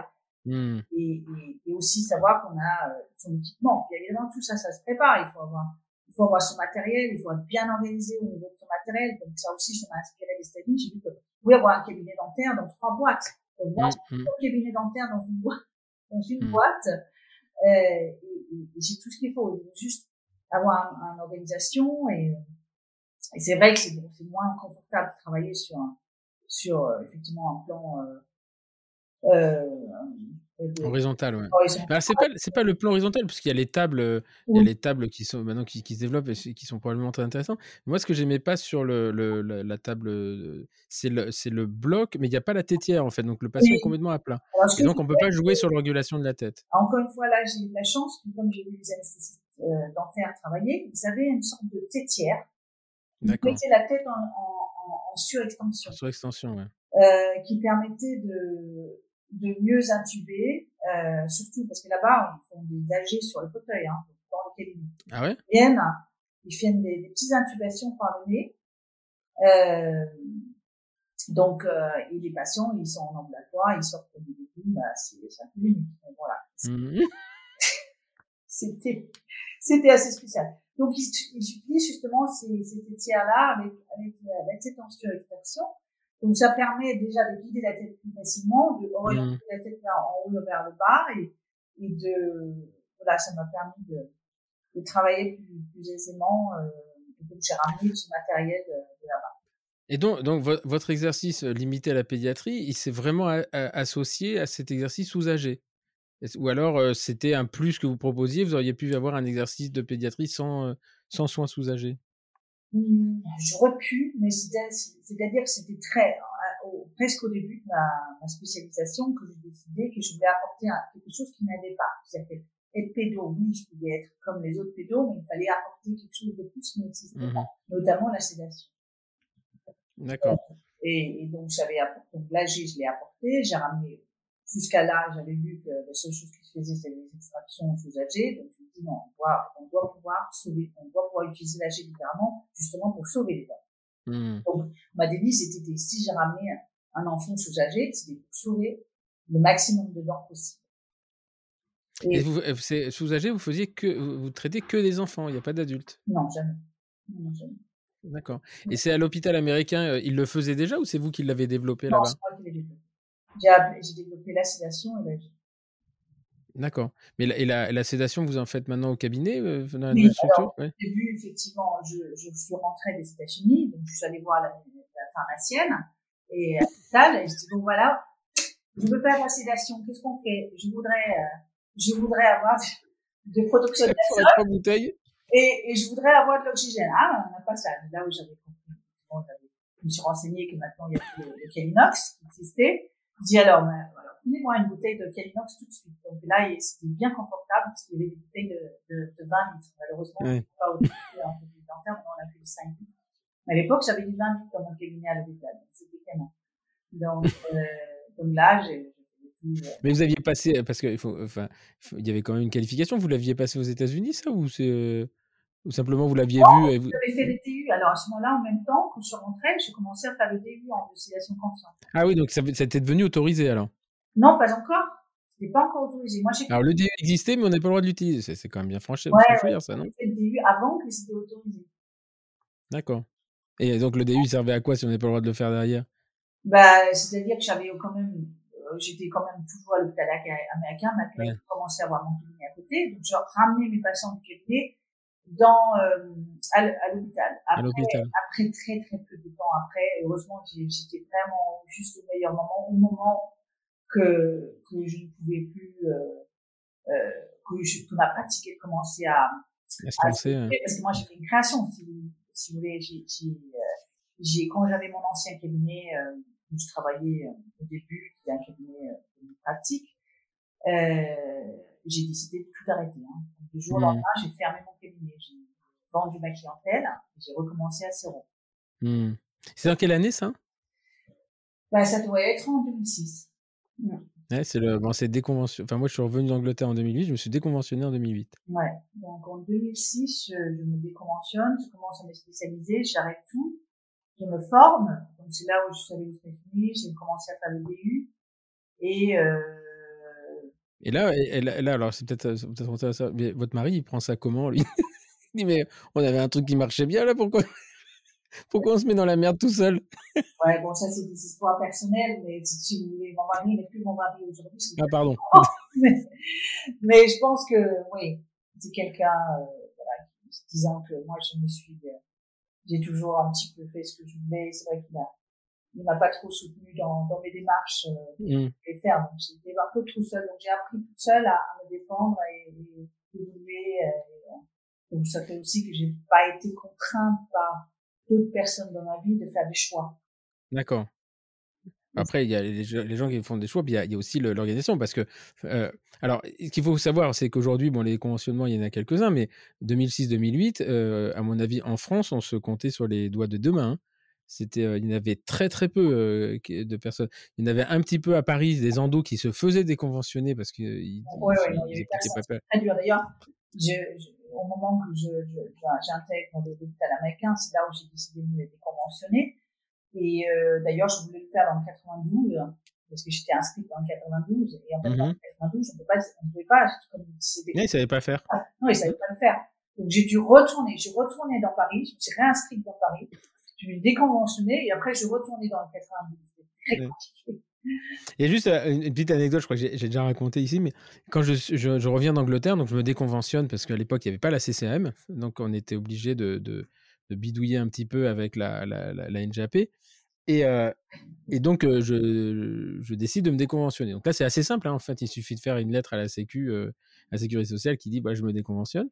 Mais et là, j'apprends qu'il fallait quand même faire des feuilles. Bon, des feuilles de soins. Alors, je dis bon, ça ne m'avait pas dit. Et donc, je commande des feuilles de soins. Et la sécurité sociale m'appelle et un jour elle me dit mais est-ce qu'il vous faut il vous en faut combien? Je dis bah, je sais pas moi combien vous envoyez d'habitude. elle me dit non mais oui mais c'est par paquet de 500 ou paquet de 1000 etc. Bah, je dis bah mettez-moi un paquet, de 1000 j'ai pas l'intention de fermer demain. Et là je sens que ça posait un, petit souci enfin que ça lui plaisait pas. Et je dis mais c'est quoi le problème? Et là elle m'explique qu'en fait ils n'ont pas à l'imprimerie ils n'ont pas le tampon non conventionnés. En fait, ils ont docteur machin, et ensuite c'est écrit conventionné, etc. Et donc, elle m'explique, mais là, là j'ai cru quand même que j'étais dans un autre monde. Elle m'explique que donc ils avaient imprimé toutes mes feuilles avec écrit conventionné, qu'il y avait une dame avec une machine à écrire qui repassait toutes les feuilles et qui, devant le conventionné, tapait non. Ah oui, voilà. Ah et donc, elle m'a dit, le temps qu'on reçoive la flamme, mmh. on va vous faire les feuilles. Ah et donc, euh, et ça, c'était, euh, je parle pas de, je parle pas de, d'il y a trois siècles, hein, je vous parle de 2008, quoi. 2008. Ah donc, euh, se déconventionner en 2008, c'était pas. Après, je, je déconventionner en même temps que Jackie Amor, etc. Ouais. Jackie Amor, Hervé Usan. mais eux, ils, ils s'étaient un peu déconventionnés sous la, sous la contrainte. C'est-à-dire que il y avait la Sécu qui arrivait et qui leur dit bah, soit vous déconventionnez, soit ça va aller mal. Quoi. mais le déconventionnement volontaire, il y avait pas, ça faisait peur quand même. Hein ça faisait peur. Oui, c'était un, c'était un choix. C'est-à-dire que moi, j'avais plus rien à perdre parce que j'avais plus rien. Donc, euh, je, mmh. voilà. Alors, je, je me dis, voilà, je recommence à zéro. Donc, quitte à commencer avec Jésus, je n'avais rien à perdre autre que de, de, faire cette création. Donc, après, pendant, pendant deux ans, j'ai cherché aussi un endroit pour installer mon cabinet. J'avais eu du mal à, à trouver. Euh, déjà, j'avais pas beaucoup d'argent. Donc, euh, c'est difficile hein, d'aller comme ça avec un projet en tête, euh, voir une mmh. banque. Euh, et c'était quoi Alors, justement, à cette époque-là, euh, vous avez fait le tour des États-Unis, enfin, de formation aux États-Unis, tour des cabinets. Et c'est quoi le projet exact? C'est c'est euh, euh, c'est une clinique énorme tout de suite ou c'est de se dire bon bah je me spécialise avec de l'excellence et une deuxième étape plus tard? Déjà, il fallait une nouvelle clinique, il fallait une clinique plus grande, il fallait au moins trois à cinq fauteuils, il fallait une clinique. Donc c'était sûr qu'il fallait un local assez grand pour accueillir ce que je voulais faire. Donc c'était ça le projet et après voilà d'être spécialisé en pédo, euh, pouvoir faire de la G, pouvoir faire de la sédation et être euh, voilà être plus plus plus nombreux. Donc euh, donc j'ai commencé à chercher, j'ai eu beaucoup de mal, j'ai voulu m'installer avec des orthos, d'autres dentistes. J'ai fait le tour de Paris, hein, c'était compliqué, mmh. hein, c'était très compliqué et, et, on en a parlé au début. Euh, les contraintes qu'on a, c'était un moment très compliqué pour moi parce que euh, j'avais des vacations à, l'hôpital américain, mais j'avais toujours pas trouvé de cabinet. Donc j'étais sur une chaise équitable euh, et à un moment donné, euh, si je trouvais pas un cabinet, je pouvais pas développer ma pratique. Mmh. Et en plus, mmh. création, c'est bien beau. J'ai un toit sur la tête, j'ai un mari qui quand même pouvait payer pour que je puisse vivre, mais je n'avais mmh. pas, pas énormément d'argent. À un moment donné, il faut il faut savoir. Donc c'est pour ça que c'était compliqué. Je pouvais pas acheter, je pouvais pas aller à la banque euh, emprunter une très grosse somme d'argent pour pouvoir faire ce projet parce que j'avais rien pour justifier que mmh. j'avais euh, une pratique qui, pouvait marcher. Puis 2008, on est sur la crise des subprimes en plus. Enfin, c'est euh, ça, ça ah, va pas bien quoi. J'ai ouvert en 2008 euh, justement pile en 2008 le moment le plus dur. Donc euh, c'était c'était compliqué. Donc j'ai fini par, par, euh, heureusement trouver les bonnes personnes parce qu'à la force de, de, faire le tour, j'ai rencontré euh, des chercheurs d'appartements qui, m'ont porté beaucoup de chance. D'ailleurs, une personne notamment qui m'a porté beaucoup de chance dans la vie, qui m'a toujours trouvé d'ailleurs mon ancien cabinet et le nouveau d'ailleurs. Et le nouveau. et euh, Stéphane Plaza, il s'appelle. elle est, elle est, ouais, elle, elle, je l'appelle ma bonne étoile. Je pense que dans la vie, vous savez, il y a des personnes qu'on croise dans la vie, qui, qui nous porte bonheur. J'avais mmh. que j'avais une, une, citation l'autre jour que euh, c'est que la réussite, c'est pas la, la chance, la chance, c'est pas quelque chose qu'on qu'on a, c'est quelque chose qu'on crée. Bah, c'est en fait, c'est la punchline de mon truc, hein, c'est que la, chance se provoque. Hein. Oui, la chance se provoque. La chance se provoque. C'est euh, le hasard n'existe pas, la chance se provoque. Ça, c'est euh, euh, parce que souvent les gens qui en réussissent, euh, on leur dit il a eu de la chance. La chance, elle aurait pu se présenter et, euh, ne pas la saisir. Alors il y a peut-être une chance, mais mmh. surtout je pense que les gens qui réussissent, c'est qu'ils savent saisir la chance au moment où elle est là. Et il y avait un, dans le podcast de Willy Perto, vous, ceux qui retournent le voir, c'est dans les premiers, c'est le quatrième, cinquième. Il disait une chose qui un jour lui avait dit un Américain dans le dans l'avion. La, c'est une, sorte d'une phrase du, sort, du genre avoir de la chance, c'est d'être préparé et être là au bon moment. C'est être prêt et être là au bon moment. Et en fait, je, je, je, pense que quand on se prépare, quand on a un projet, etc., il y a un moment, l'opportunité, je parle plus d'opportunité que de chance, mais l'opportunité se présente. je pense que l'intelligence et la vivacité et les curieux en général sont, avancent plus vite parce que bah, comme ils sont curieux, ils vont à plusieurs endroits en même temps et ils ont plus de chances de trouver l'opportunité au moment pour qu'elle se présente. Voilà. Et c'est ce que les gens après appellent la chance parce que dans leur canapé, ils se disent oh mais oui mais moi euh, moi je pouvais je peux pas faire ça donc euh, ah mais moi j'ai pas le temps mais moi j'ai pas les moyens de voyager et euh, c'est comme si nous on, nous les avait donnés quoi. Mais c'est quelque chose qu'on va chercher et et donc, parce que il y, a eu, donc vous ouvrez un cabinet en 2008 et c'est pas celui où vous êtes actuellement en 2020, on est une autre là. Ouais. On est dans une autre strate. Ouais, Oui, donc en 2008, je trouve ce cabinet que j'ai réussi à louer. Euh, et euh, donc c'était euh, un grand moment pour moi déjà de, voir ce cabinet. C'était un très grand cabinet et je me dis, je vais certainement sous-louer un local parce que c'est beaucoup trop grand avec un loyer assez important. En plus, j'ai investi quand même pas mal d'argent. J'ai réussi à même emprunter l'argent à la banque pour pouvoir installer le cabinet, acheter des fauteuils et, et, euh, et faire des travaux. Euh, donc j'ouvre avec une assistante euh, et, et j'ai très très très peur, hein. très très très peur. Mmh. Alors là, j'ai une création, on me connaît pas, je vois un cabinet où j'ai donc j'ai je me suis dit, je vais quand même faire doucement parce que il y avait de la place pour cinq fauteuils, j'ai installé trois. Donc j'ai dit ok, c'est quand même très osé. Euh, et là, j'ai très peur pendant, j'ai dit tout de suite, il faut que je sous l'eau pour pouvoir euh, payer le loyer. donc j'étais sur le moment, euh, sur le point de signer avec un orthodontiste pour pouvoir sous-louer une partie. Et au bout, c'était au bout de, de 12 mois, et le, le, cabinet a commencé à décoller. Et, euh, et j'ai compris très tôt, j'ai fait une formation notamment de, de, de et réputation, euh, internet, euh, communication à ce moment-là. Mmh. Et, et j'ai saisi l'importance. L'opportunité, ouais. Non, 2008. Hein. Enfin, c'est 2008, quoi. C'est c'est là où c'est fort. Hein. Ouais, à peu près après. J'ai compris l'importance. Parce que n'oubliez pas que la plupart des spécialités aujourd'hui, ou à l'époque, euh, je dirais plutôt moins, mais à l'époque, euh, si on était spécialiste, on était dépendant de nos correspondants. Toujours.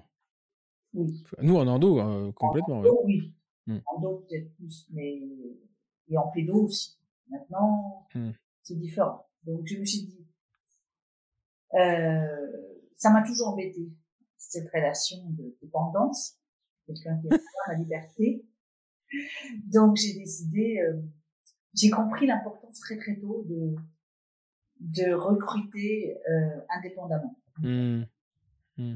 Donc c'est là où j'ai créé euh, très, en, un des pionniers mon premier site internet et c'est là où on commence à parler de contraintes qui mmh. pendant les années passé un inaperçu, après il y a l'ordre qui tombait dessus, qui m'a interdit ici, interdit ça, fallait changer. Euh, c'est marrant parce que ça s'est beaucoup, beaucoup accéléré, mais moi je me souviens, on n'avait pas le droit, en 2008, on n'avait pas le droit de dire exercice exclusif, par exemple. et ça est toléré maintenant de dire exercice limité à, non, mais des conneries. C'est des conneries de sémantique euh, complètement débiles. Aujourd'hui, comment ils vont contrôler tout le monde communique dans tous les sens sur les réseaux? Je sais même pas comment ils contrôlent, mais il y a quand même encore des sanctions qui tombent. Hein. Euh, c'est très compliqué. Je pense que c'est, très, très personnel. Hein. Mmh. D'ordre aujourd'hui, c'est le plus gros problème qu'on a pour développer euh, une pratique d'excellence dans le pays. Pour pouvoir mmh. vraiment euh, avoir un... et, et pourtant, pourtant tout le monde vous dira qu'il y a une grosse tolérance parisienne. Hein. Oui, oui, bien sûr. Mais, mais je pense que c'est qu'aujourd'hui, c'est le patient doit avoir accès aux soins facilement et avoir accès à l'information. À l'information surtout. Surtout à l'information. Quand on parle, la semaine dernière, j'étais allé faire, je suis allé faire une présentation à des étudiants qui, euh, euh, qui voulaient savoir comment on, on devenait euh, spécialiste. Donc, il a fallu que je leur explique que, pour être spécialiste, à part l'ortho et la chirurgie orale, ça allait, enfin, ou alors si commence à dire je suis spécialiste MBD, ça va pas se vendre. Ouais. Donc, je leur expliquais la différence entre l'exercice exclusif et la, la, la, la spécialité. Mais en fait, ce qui est, et je leur rappelais simplement qu'aujourd'hui, tout était possible mais que c'est allé très vite parce qu'il y a dix ans, c'était c'était une vache de contraintes. Mmh. Endodontiste à l'époque, bon déjà moi en 2003 quand je me suis spécialisé, on était, je pense qu'en dehors de Paris, on devait être moins de 10 en France. Donc aujourd'hui, et, j'en suis un des plus contents parce qu'on a œuvré justement pour le développement de ça. Mais c'est compliqué de c'est compliqué d'avancer. On a l'impression d'avancer toujours avec des boulets et, et le problème, c'est qu'à force de contraindre, il y a un moment, bah, tout se lâche et, euh, et que finalement, bah, au lieu d'avoir contrôlé peut-être de façon un petit peu plus lâche et un peu plus euh, euh, cohérente par rapport à la vie, la vie en, 2020, en 2022, à force de brider les choses, en fait, les mecs ont tout fait péter. Et, c'est dommage parce qu'aujourd'hui, on a des spécialités, spécialités qui devraient être reconnues, comme à mmh. l'étranger. Ah oui, c'est sûr. Après, je pense que la, la pédo, ça va se faire. La péno, ça va se faire. On verra. Pour l'instant, c'est pas le cas. C'est comme les hygiénistes. C'est toujours pas autorisé en France. C'est un des seuls pays européens où mm. on n'a pas l'autorisation d'avoir de, des, hygiénistes. Aujourd'hui, c'est bien prouvé dans tous les pays scandinaves, ouais, sûr. Euh, nordiques ou, euh, anglo-saxons que la prévention, c'est ce qui sauve le plus de dents euh, sur mm. le long terme. Donc, pourquoi, comme on ne fait pas au Danemark, au Danemark, la prévention est mieux que les soins. Donc, dès l'instant que, le gouvernement décide de payer l'addition, parce qu'il va coûter très cher de se dire, voilà, la prévention va être mieux remboursée que les soins, là, on, va avoir des, vrais résultats. Mais, Mais, parce que dans la, dans la notion de prévention, il y a en fait la, la, la, dentisterie euh, en France est considérée, est associée à l'acte. Le paiement à l'acte, c'est quelque chose qui est débile. Est-ce qu'on peut le faire différemment? Je ne sais pas. Mais donc, comme la prévention, bah, c'est beaucoup de blabla et, peu de soins, en fait, c'est pas valorisé puisqu'il n'y a pas d'acte. Exactement. Euh, et, c'est la différence. Pour ça, ça m'a toujours fait marrer quand les congrès de l'ADF qui dit quand l'esprit ou le cerveau guide la main. Mais de toute façon, derrière, vous ne parlez que de la main. Vous n'avez jamais parlé du cerveau. Euh, euh, et, donc, effectivement, une, une, une, prévention, et la prévention, ça coûte cher. Mais la prévention, par exemple, la prévention du cancer du sein, eh ben, on va vous dire, il faut faire une, une mammographie. on parle toujours de prévention avec un acte. Et, et, c'est ça qui, c'est ça qui, qui, à mon avis, on n'est pas dans la. Et puis on est dans l'incohérence du français, c'est-à-dire qu'il veut tout, mais il veut pas avoir la contrainte. Je pense qu'au Danemark, comment ça se passe d'ailleurs au Danemark? Parce qu'on entend beaucoup le Danemark, ceci, là, mais qu'est-ce qui se passe si vous faites pas les, les bilans les bilans réguliers? Vous perdez vos... Au, Danemark, euh, c'est obligatoire pour un dentiste de rappeler son patient. Et qu'en France, euh, c'est interdit. Mmh. C'est interdit. Du racolage. Oui, c'est du racolage, exactement. Donc, vous voyez, la, la, différence est énorme. Euh, c'est au, au, Danemark, euh, il, est, il, est, indispensable de rappeler son patient pour ses visites euh, régulières, pour ce, ce contrôle régulier, euh, et notamment euh, là, le, sur l'addition, il y a une partie qui est prise en, en charge par, par, par, l'assurance maladie et, la partie sur les soins préventifs, tout ce qui est détartrage, fluor, euh, segmentation, radio, elle est, elle cette partie-là est mieux remboursée que par exemple euh, sur un, composite ou, un traitement radiculaire. Parce qu'on fait payer, entre guillemets, aux patients le fait d'avoir été négligent et de ne pas, avoir, de, pas avoir fait ce qu'il fallait. Il, paye sa maladie. on le, on le, on le c'est marrant, on le récompense de rester en bonne santé, mais on lui fait payer sa maladie parce qu'on l'implique dans, le, la, la, dans son implication. C'est intéressant. Et ça, ça existe depuis 25-30 euh, ans. Hein. Ils ont mis en place, commencé à révaloriser, euh, révaloriser euh, complètement le système de santé. On avait un des meilleurs système de santé euh, dans les années 70-80, euh, malheureusement, manquant de, de, de fonds, euh, ça a malheureusement un peu baissé, mais à l'époque, c'était vraiment excellent, mmh. excellent. Ok. Et, euh, et, et, donc, comment, euh, comment on arrive avec cette culture cette conception du travail et qu'on arrive justement dans un pays qui est beaucoup plus contraignant dans cette, dans cette liberté d'action. comment on arrive à comment vous arrivez à concilier ça en fait? Bah, C'est là où j'ai commencé à vouloir communiquer et enseigner, et, voilà, enseigner mes patients, éduquer mes patients. Et euh, donc très tôt, j'ai compris que non seulement il fallait que je fasse les choses un peu différemment, mais il fallait aussi que je mette en place vraiment en avant la prévention. C'est vraiment la prévention euh, était vraiment ma devise. Donc euh, donc j'ai commencé à éduquer mes, mes patients dès, dès, le premier jour, à mettre en place des, des, des rappels automatiques de mes patients très tôt mmh. et les inciter à, à, venir, de mettre en place une, une euh, un, un, rapport à chaque visite. Euh, pour les rappeler de, de reprendre rendez-vous euh, et, un rapport sur la santé dentaire et, et avoir un, un dossier euh, patient qui était assez précis. J'avais fait ça aux États-Unis où, où, chaque fois, il n'y a pas un patient qui vient dans mon cabinet qui n'a pas une motivation d'hygiène. D'accord. Donc chaque patient, euh, je lui offre une brosse à dents et je fais une mmh. motivation d'hygiène. C'est pour moi, c'est la base. Mmh. Mmh. C'est-à-dire qu'on peut sauver tellement de dents avec une brosse à dents et un dentifrice furet, euh, c'est la base pour moi de la santé bucco-dentaire. Ouais.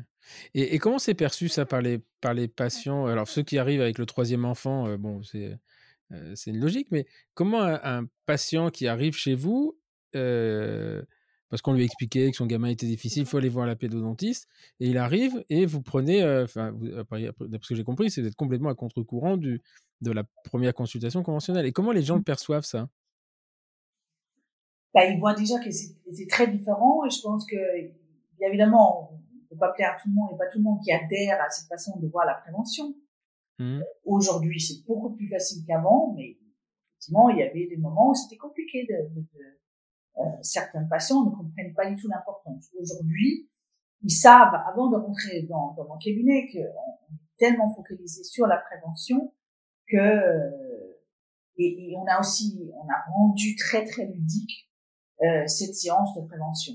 C'est-à-dire qu'il y a vraiment tout un, un, un parcours patient, tout un, un explicatif, tout, tout, a été travaillé autour de ça. C'est-à-dire y a beaucoup de documentation, ils sont leur brosse à dents, ils sont leur bout de dentifrice, un menu, voilà, il y, a, plein de choses, les assistants sont formés à expliquer les choses, donc, donc on passe du temps, beaucoup de temps avec eux, et, et donc ils ont l'impression que, ouais, c'est, ce que j'aime, ce que les patients ils apprécient vraiment, c'est qu'on a pris le temps, on a pris le temps d'expliquer les choses que personne n'a fait avant. Parce que, comme je dis souvent, pour les pédiatres, les médecins, euh, le corps s'arrête à la bouche.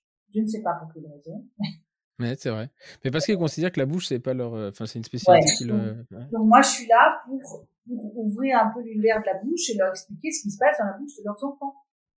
Et, et d'ailleurs, euh, ils disent souvent, oui, mais mon enfant ne pas se poser les dents. Il dit, ah bon, c'est lui qui décide. Et alors, le jour où il veut pas se laver les cheveux, les fesses, il arrêté. Ah non, ça, j'insiste. euh, donc, je lui explique, vous savez, l'hygiène bucco-dentaire, c'est une partie de l'hygiène corporelle. Il n'y a aucune, aucune différence. Mmh. Donc, si vous devrez lui laver les cheveux et les fesses, ben vous faites la même chose avec les dents, même s'il veut pas. Après, à vous, à, aux parents, à le rendre ludique, à, à faire adhérer leurs enfants à cette partie de l'hygiène corporelle. Et hmm. c'est la même chose qu'on lave les cheveux, les fesses ou les dents. Il n'y a hmm. aucune différence. Et ça, j'essaie de l'expliquer. Donc c'est là où l'éducation, elle rentre en compte. C'est là où je passe beaucoup, beaucoup de mon temps. Je pense que la majorité de mon temps, c'est d'expliquer, bah, le lavage de dents, c'est l'hygiène corporelle. Hmm. Et il n'y a rien qui change. Et ça passe à partir de la première dent de lait. Et là, c'est vrai que là, ils sont un peu étonnés. Ah, bon, c'est pas, c'est, c'est, c'est, parfois, c'est vraiment un électrochoc. C'est assez drôle. Il a dit drôle et j'aime bien les faire, j'aime bien faire ça. Ah, vous l'avez vu les fesses alors? Il me regarde. S'il dit non, vous l'avez vu les fesses? Ah non. Tant qu'il ne sera pas lavé les dents, vous l'avez pas les fesses. Vous allez voir qu'il va vite revenir. ouais, non, mais c'est-à-dire que j'aime bien les, les, rentrer un peu dedans. Je m'amuse beaucoup parce qu'ils sont tous un petit peu euh, confus euh, quand, quand ouais. je ça. Ils disent, ah oui, effectivement, c'est l'hygiène corporelle. Ouais, et donc dans le euh, alors quand vous euh, bon là aujourd'hui ça fonctionne parce que on va dire bah mais euh, à l'époque est-ce que cette première approche elle, a fait fuir enfin j'ai l'impression que vous perdiez des patients à ce moment-là en étant différente? Est-ce que vous, étiez plus peut-être plus souple et malléable que maintenant où vous savez que ça marche Je pense qu'on évolue avec, avec sa mmh. pratique. Euh, on évolue beaucoup avec sa pratique. On voit ce qui marche, ce qui marche pas. Mmh. Euh, bien évidemment, chaque patient est différent, chaque parent est différent. Bon, maintenant, j'ai beaucoup étudié l'hypnose et, et, les relations humaines. Donc euh, aujourd'hui, on sait avec quel parent on est, avec quel, quel, quel enfant on est. Il y a, il y a, mmh. il y a, il y a des, des, des, alliances thérapeutiques, il y a des, des, des relations. D'ailleurs, j'ai fait un webinaire sur ça justement, sur euh, sur la communication. Mmh. Euh, et, et, notamment, donc, on, on, comprend ces relations entre entre enfants praticiens et, parents, qui s'appellent d'ailleurs des, des, triades, mmh. et, euh, qui sont très qui sont spécifiques à, à la pédo, euh, qui n'existent d'ailleurs pas dans les autres pratiques euh, euh, de spécialité dentaire. Donc c'est vraiment quelque chose qui, qui, qui est unique à la pédo. Et, et donc ça, j'ai beaucoup étudié, euh, notamment d'essayer de comprendre euh, déjà l'enfant, l'enfant je comprends tout de suite, de comprendre avec quel parent j'ai affaire. Mmh Moi, c'est plus complexe. D'accord. Parce, euh, parce qu'on a euh, différents types de parents très, euh, on a des, des, parents très indulgents, on a des parents qui sont très anxieux, on a des parents qui sont, euh, voilà, on a, on a tous ces types, il faut les comprendre et savoir comment on, on les gère. Et les, les, motivations à l'hygiène, c'est toujours vous qui les faites ou, euh, ou c'est les, les assistantes sont impliquées dans le processus? Alors, je, je délègue tout ça à mes assistants. Mmh. Ils sont encore plus performants que moi. Aujourd'hui, euh, ce sont des, des, euh, des, des, machines de guerre qui, qui, mmh. qui, passent énormément de temps justement sur l'hygiène avec, avec les parents et l'enfant et qui le rend très très ludique. Et, et euh, elles le font merveilleusement bien et c'est ça qui donne la force aussi aujourd'hui de de, de donner ce temps à, à, aux patients qui, qui, qui, sont vraiment demandeurs de tout ça. Mmh, Ils ne sont mmh. pas trouvés ailleurs. Et, euh, et, et, donc à l'époque, vous êtes toute seule avec une assistante, donc euh, je pense que c'est vous, vous avez dû en faire un paquet avant, avant de déléguer, parce que souvent, ouais. non mais l'autre jour, dans ces étudiants, on dit oui, mais moi je veux faire ci, je veux faire ça. Bah, oui, mon kiki, mais enfin, les choses, les galons se gagnent. Mmh. Et, euh, euh, et d'ailleurs, il faut, il faut y aller progressivement, parce que finalement, Arriver directement dans un truc qui fonctionne, c'est, c'est, euh, on n'en connaît pas la saveur et on le gâche en général. Ouais. Mais euh, par contre, euh, être accompagné et puis voilà, une fois qu'on a fait 200, 200 ou 300 motivations hygiène, je pense que là, on a le droit de la déléguer avec la frustration de se dire est-ce que ça va être fait aussi bien que ce que moi je l'ai fait ou j'ai l'impression de les faire? Euh, parce que c'est toujours ça aussi. Mais euh, et donc, à quel moment, enfin, vous dites ça a mis 12 mois où finalement, je pense que l'orthodontiste, il n'est pas venu, si j'ai compris. Si j'ai bien compris, vous avez gardé votre cabinet toute seule. Oui. Euh, oui. Et à quel moment vous commencez à occuper les trois fauteuils et vous avez l'idée d'en mettre deux, deux supplémentaires? En fait, c'est ça qui est drôle, c'est que quand j'enlevais mon ancien cabinet, j'avais donc l'idée de mettre les cinq fauteuils. Finalement, au bout de 10 ans, euh, 12 ans, j'étais 12 ans dans mon ancien cabinet, j'ai jamais mis euh, les deux fauteuils, ah bon? deux fauteuils supplémentaires. Donc c'est donc on a une, on a une idée de le faire et finalement euh, on le fait pas et ça m'a bien manqué parce qu'il y a eu des moments où j'avais vraiment besoin de ces fauteuils-là. Mmh. Et aujourd'hui dans mon, dans mon nouveau cabinet, euh, j'ai mis le huit fauteuils tout de suite, même si je n'en ai pas besoin. Euh, idéalement, j'ai bon maintenant j'ai l'orthodontiste qui est chez moi, euh, qui, qui, qui occupe donc un fauteuil. Dire moi je travaille toujours sur mes trois fauteuils, voire parfois quatre, et elle travaille sur deux fauteuils mais on a encore trois, trois fauteuils qui ne servent pour l'instant à rien, mais qui à terme qui vont. Euh, qui vont donc là, vous, vous, là actuellement, enfin, donc euh, euh, juste en 2020, hein, vous décidez de monter Kids Dental Paris, enfin ah, le, le nouveau ça, cabinet. Parce que j'étais euh, encore une fois sur une chaise équitable, ça a été le, le, comment dire, euh, je cherche le mot, oui, c'était encore une deuxième fois dans ma vie où je ne savais pas mmh. comment les choses allaient se passer parce que j'ai loué pendant ces 12 ans dans, dans ce local euh, que j'ai occupé avant et, et c'est vrai qu'à un moment donné, je me suis dit bête de louer autant et j'étais l'argent dans la toilette quand j'ai pu faire un investissement immobilier. Mmh. Et donc, euh, donc d'ailleurs, les, les, gens par qui j'ai, à qui j'ai loué m'ont toujours dit, mais on va vous la vendre, il n'y a pas de problème, c'est prioritaire. Donc pendant des années, je me suis dit, bon, au bout de six ans, ils m'ont quand même donné congé, ils m'ont augmenté le loyer, que j'ai accepté difficilement. Mmh. Et donc, je savais que ça allait se passer de la même façon six ans après. Donc, je commençais quelques années auparavant de me dire, voilà, je voudrais vous acheter l'appartement, comme vous m'avez promis. Donc, je l'achète maintenant. Et parce que le bail arrive à terme dans quelques années, donc c'est le moment d'acheter. Et, et, là, ils m'ont dit au début, donc je leur fait des offres. Qu'à un moment donné, je pas répondu. Je dis combien vous voulez, je suis prête à me payer ce que vous voulez. Là, je suis là depuis depuis 11 ans. maintenant, j'achète. Et euh, me dit, ah, on a changé d'avis, on vend. Mm. C'est des contraintes dans la vie, quand on est 12 ans dans un cabinet, mm. et qu'on sait que là, c'est terminé, c'est compliqué. Mm. Très compliqué. Et là, euh, je dis, bon, bah, donc j'ai contacté euh, ma... la bonne étoile. La bonne étoile, et je dis, voilà, euh, là, je subirai dans un an, euh, il n'est pas trop tôt euh, de, de trouver un cabinet. C'est sûr. Donc là, il va falloir se débrouiller. Donc, donc là, on a commencé à chercher. On a décidé, je voulais absolument rester dans le même quartier à quelques rues près. Donc on a, on a cherché et j'ai donc trouvé ce local qui est un peu plus grand que l'ancien. Et donc j'ai acheté et j'ai commencé à faire des travaux. Et, euh, et je pensais que les travaux allaient durer trois mois. Mmh. Euh, donc on a commencé en 2019 à j'ai acheté en 2019, ça a pris quand même six mois avant d'acheter. C'est très long d'acheter en France quand on doit tout emprunter euh, sur mm. son, son, propre euh, visage tout mm. seul. Donc, euh, mais bon, c'est, ça s'est bien passé. Et donc, euh, donc j'ai acheté, j'ai, j'ai, commencé à faire les travaux l'été 2019 et je pensais que ça allait être fini au moment que j'allais, qu'on allait me donner congé mm. fin, fin 2020. Et euh, bien évidemment, les travaux prennent toujours un peu plus de temps. Donc j'avais le Covid là. Euh, pris, euh, donc je me suis dit, voilà, j'avais quand même depuis 46, donc je bon, bon, ça va à peu près coller, donc je resterai trois mois de plus et, ça sera parfait. Et Covid. Hmm. Covid, et euh, là c'était compliqué. C'était très compliqué, je rentrais dans les problème terrible parce que j'étais virée euh, de l'autre côté, j'avais pas fini les travaux euh, dans mon nouveau local, j'ai emménagé dans les travaux. Euh, voilà. Mais heureusement, j'avais eu vraiment le temps de réfléchir sur le projet, comment je voulais que ça soit, et, et créer un cabinet autour d'une organisation clinique que j'avais fait, une formation d'ailleurs en organisation clinique et administrative.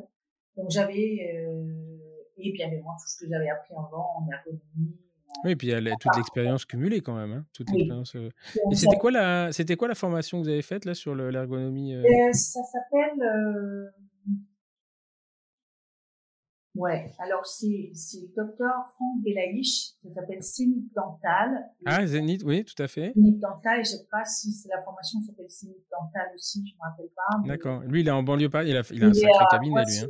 Ouais, la poissonnerie, donc il avait, il a monté un, un cabinet là-bas qui est exceptionnel. Et euh, d'ailleurs, c'est lui aussi exceptionnel, je l'adore. Et, et, donc, il, a, il, est très percusseur au niveau de l'organisation et, et, sa, sa, pratique.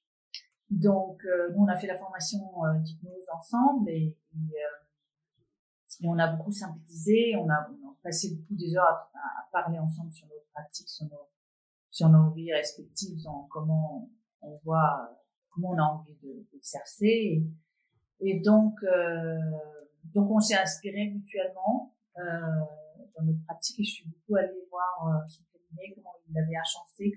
Si vraiment le cabinet est à l'image de ses photos, c'est euh, impressionnant. On commence à voir des. Là, je, je, je, sur votre site c'est marrant parce que je, je, suis fasciné par un éléphant qui est dans les toilettes. Je ne sais pas quoi il sert celui-là, mais je pense qu'il plairait beaucoup à ma. Ça pas grand-chose autre que la déco, il y a autre chose. tout ce que j'ai appris en hypnose, tout ce que j'ai appris en. en ah oui, là on voit le, les, les, salles de soins qui sont une coursive, euh, dans une coursive avec une, un, un, une, comment dire, un dégagement latéral. Et ça, ça me fait penser au cabinet en Angleterre où en fait il y a, y a un, canal, un couloir central et les, les salles de soins qui sont sur les, euh, sur les côtés. Il n'y a, a, pas de porte, si? Si, si, il y a des portes, mais j'ai créé des, des cloisons vitrées et, et j'ai mis un, un, rideau devant pour cacher un petit peu, pour faire un petit peu plus cosy. J'ai essayé de créer un cabinet un peu chaleureux avec beaucoup de matière noble, du bois et, et, euh, et, de la pierre et du parquet, bon, du parquet euh, PVC.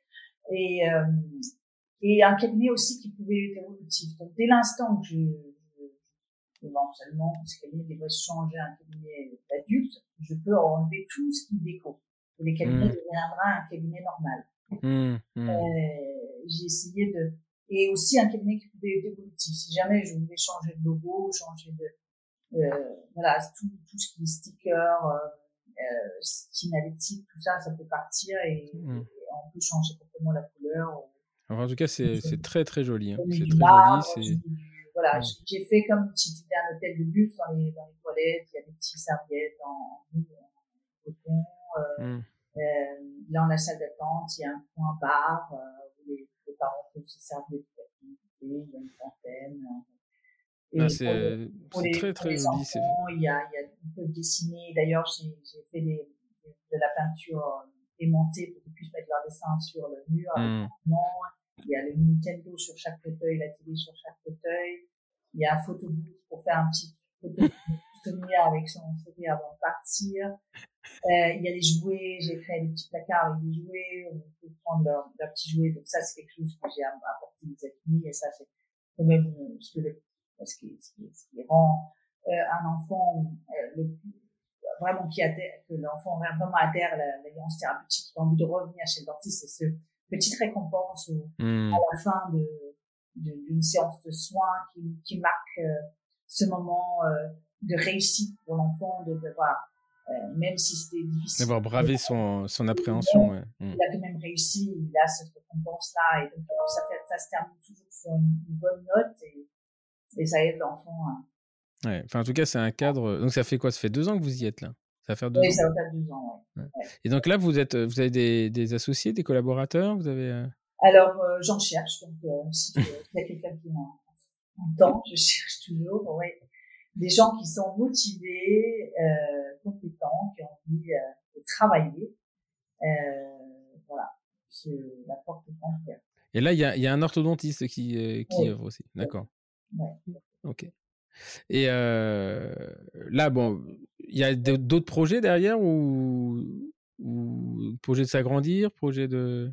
Ouais, peut-être un projet de, on verra, mais qui, qui dit peut-être c'est des investisseurs qui ont envie de, de faire des, des, euh, des, euh, comment dire, des, euh, des filiales à l'étranger peut-être. On verra, peut-être c'est un nom qui pourrait se dupliquer, créer, voilà. Je suis en train de créer cette marque. C'est une marque sur laquelle je travaille, ça fait deux ans. Mmh. J'ai, d'ailleurs, c'est la, la, la formation aussi que j'avais fait sur, sur PLA, j'ai créé une, créer une marque. Euh, mmh. Je pense que c'est important. Si on veut commencer à se différencier, c'est créer une marque qui, devient forte et, et euh... mais, mais ça, ça marche hein, parce que enfin, je, je, disais en off, mais quand je dit à, Camille, euh, euh, ma conjointe, je dis bah tiens, je, elle, se, souvient très bien hein, de Yona Andersen. Euh, me dit oui, là, je les dossiers, c'était carré, c'est machin, etc. Et puis donc je, je, regarde le mail, elle me dit ah Kids Dental Paris, ça c'est génial. C'est marrant parce qu'elle n'est pas, elle est pas dentiste, mais tout de suite, elle a compris qu'il y avait Kids, il y avait Dental et il y avait Paris. Et que ça pouvait être Kids Dental Madrid, Kids Dental je sais pas oui, quoi. Ça pourrait être partout, exactement. Mmh. Donc, euh, elle a trouvé ça mais tout de suite, c'est marrant. Hein. Elle m'a dit, oh, c'est génial ça. Je me suis dit, voilà, le projet, ça sera de créer un masterclass éventuellement pour les dentistes et à ce moment-là, avoir un investisseur qui aura envie de, de, de faire agrandir cette, cette marque, peut-être mmh. à l'étranger à un moment donné. De toute façon, hein moi, je vais pas continuer à travailler à ce rythme-là. Donc, euh, moi, mon intérêt, c'est vraiment de former, former les gens qui ont envie de travailler de cette façon-là et dans et, et, et, et apprendre, voilà, enseigner l'excellence. Euh, mmh. voilà. Mais donc euh, là, c'est il y a une partie, euh, une partie au cabinet, toujours une partie à l'hôpital américain ou c'est fini l'hôpital américain? Non, j'ai arrêté l'hôpital américain il, a, il y a longtemps d'ailleurs. J'ai travaillé dans voilà après j'ai juste euh, cherché des blocs opératoires parce qu'après j'ai et c'est ça le problème pour l'AG il faut le faire sur des blocs oui, oui on a besoin des blocs donc bon, je travaillais à l'hôpital américain mais c'était devenu très compliqué parce que le bloc opératoire il y avait euh, c'était compliqué de travailler en non stérile euh, c'était compliqué avec les en fait mmh. c'était trop de contraintes donc je travaillais à la clinique Sainte-Isabelle pendant les, quelques années peut-être 5-6 ans et après, la clinique avait fermé. Donc là, j'étais vraiment me, me retrouver dans une situation très, très difficile parce que tout d'un coup, j'avais plus de partout. Ouais. Il fallait que j'en cherche. Donc là, j'ai fait un petit peu le tour de Paris je vais finir dans ce truc où j'avais, où je suis très contente, qui est le clinique Marcel Samba, qui est un, qui est à Boulogne, qui est le plus grand pôle enfant en dehors des, des hôpitaux publics, euh, qui est D'accord. inclut des, inclut des anesthésistes pédiatriques et, et, et donc euh, aussi une clinique qui est très adaptée aux enfants. Et donc, ça veut dire, il y a, les consultations se font au cabinet et on décide, par exemple, la décision se fait de prendre sous âgé, à ce moment-là, ça va à la clinique, ou il y a des consultations aussi à la clinique? Non, n'ont pas Non. de consultation. Non, D'accord. Le clinique n'est pas adapté, ils n'ont pas de matériel, ils n'ont pas de radio. Donc, euh, donc si, il faut, euh, toutes mes consultations se font ici où j'ai vraiment un outil de travail qui est adapté pour les enfants. Hmm. L'idée, c'est, mon idée de ce cabinet-là, c'était de créer une sorte de cabinet, cabinet Disneyland pour les enfants où ils avaient vraiment euh, envie, ils, sont, ils viennent chez le dentiste en souriant. C'est, très important. Ok. Très important de créer, créer cette envie chez l'enfant de, et aussi créer un, un- créer une, euh, si vous voulez, un, un, un outil de travail qui, me permettait d'être encore plus efficace euh, et plus performant. euh. Ok. Et donc, euh, là, euh, c'est quoi c'est, Au cabinet, c'est 4 jours par semaine, 5 jours par semaine? Quatre jours par semaine. Ah ouais, quand même. Mm.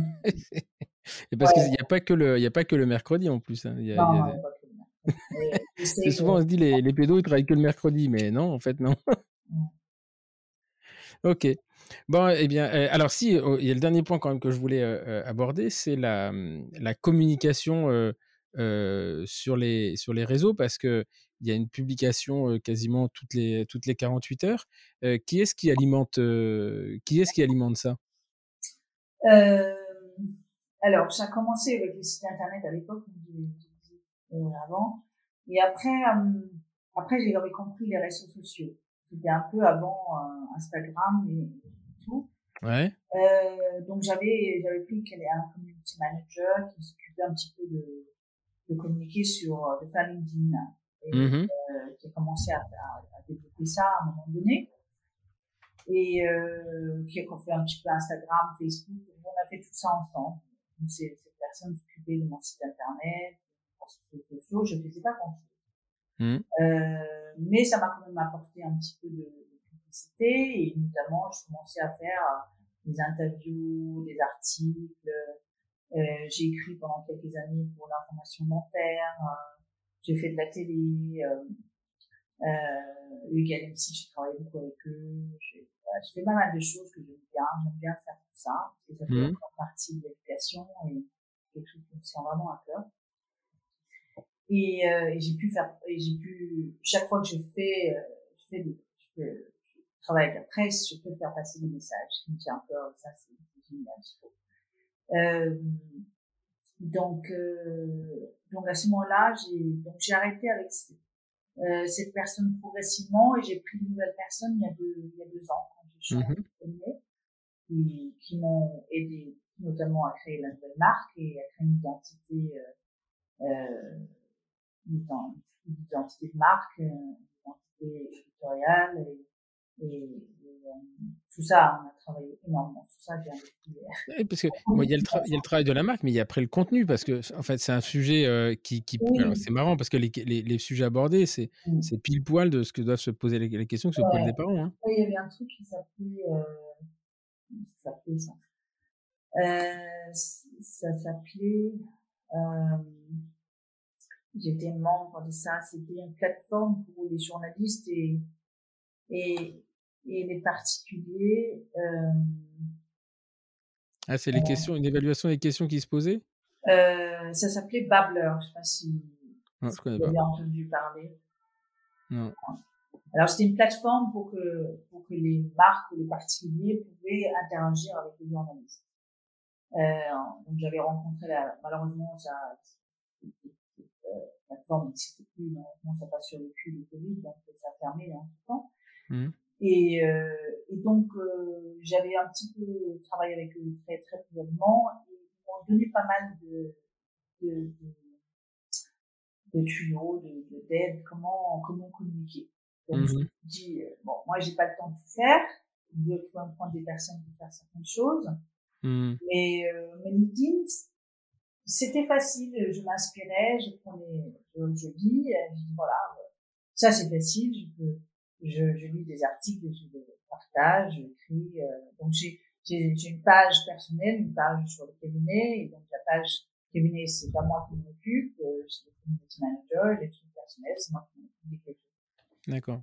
Et je vois quelque chose d'intéressant, je le partage, et, et, ça ouvre parfois les, discussions, et, et c'est comme ça que j'ai, commencé à faire ça, et je trouve que c'est une façon euh, euh, très intéressante de, de, rester en contact avec avec euh, avec les professionnels et aussi, oui, c'est toujours la, la, enfin, moi ce que je vois c'est le c'est le cabinet, c'est vraiment des messages pour les pour les parents parce que c'est là pour le coup c'est de l'information. Alors ouais. il est clair que on peut le percevoir comme de la publicité, je dirais. Et alors?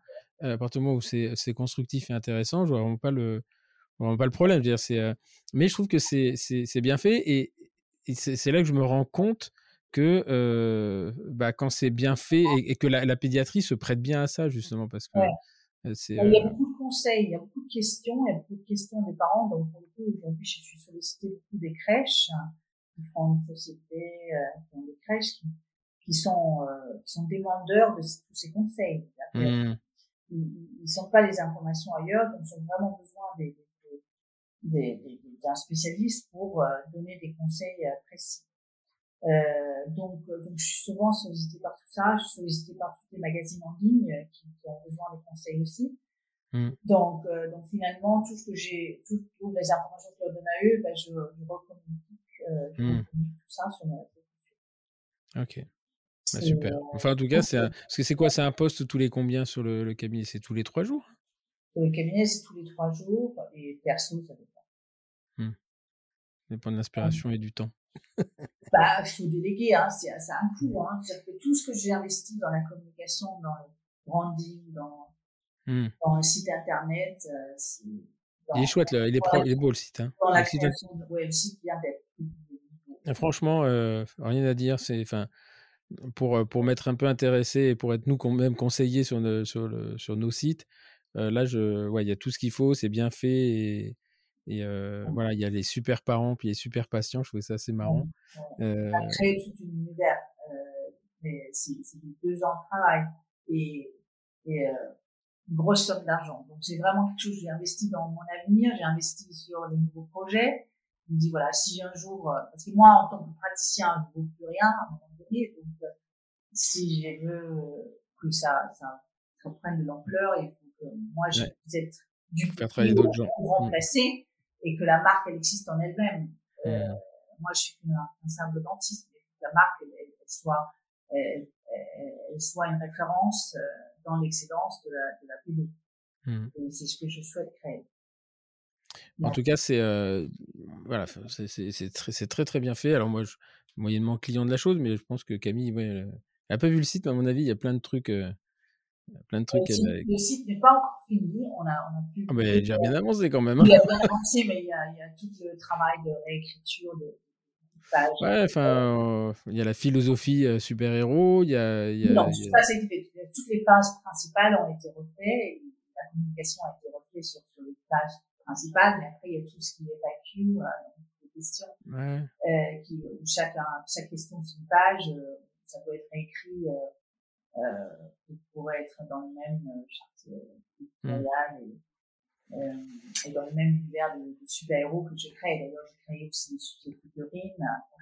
On parle de, de contraintes. Mon graphiste avait créé des petites figurines super-héros, mmh. des couleurs un petit peu tendançant de Superman. Mmh. Donc, euh, très peu de temps après, j'ai eu une lettre d'avocat de, de DS Comics, qui sont les propriétaires de Superman.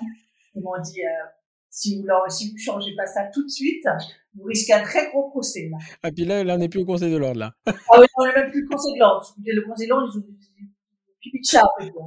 Donc, les zéros, les, les, les, virgules au niveau des zéros sont pas les mêmes. Oui, oui exactement. Donc là, on a tout revoir, couleurs. on discute pas. non, voilà. Heureusement, j'avais pas fait trop de, de, de, communication, encore pas de site internet, pas d'impression, quasiment rien. Donc, heureusement que c'était au tout début. Donc, j'ai beaucoup de chance.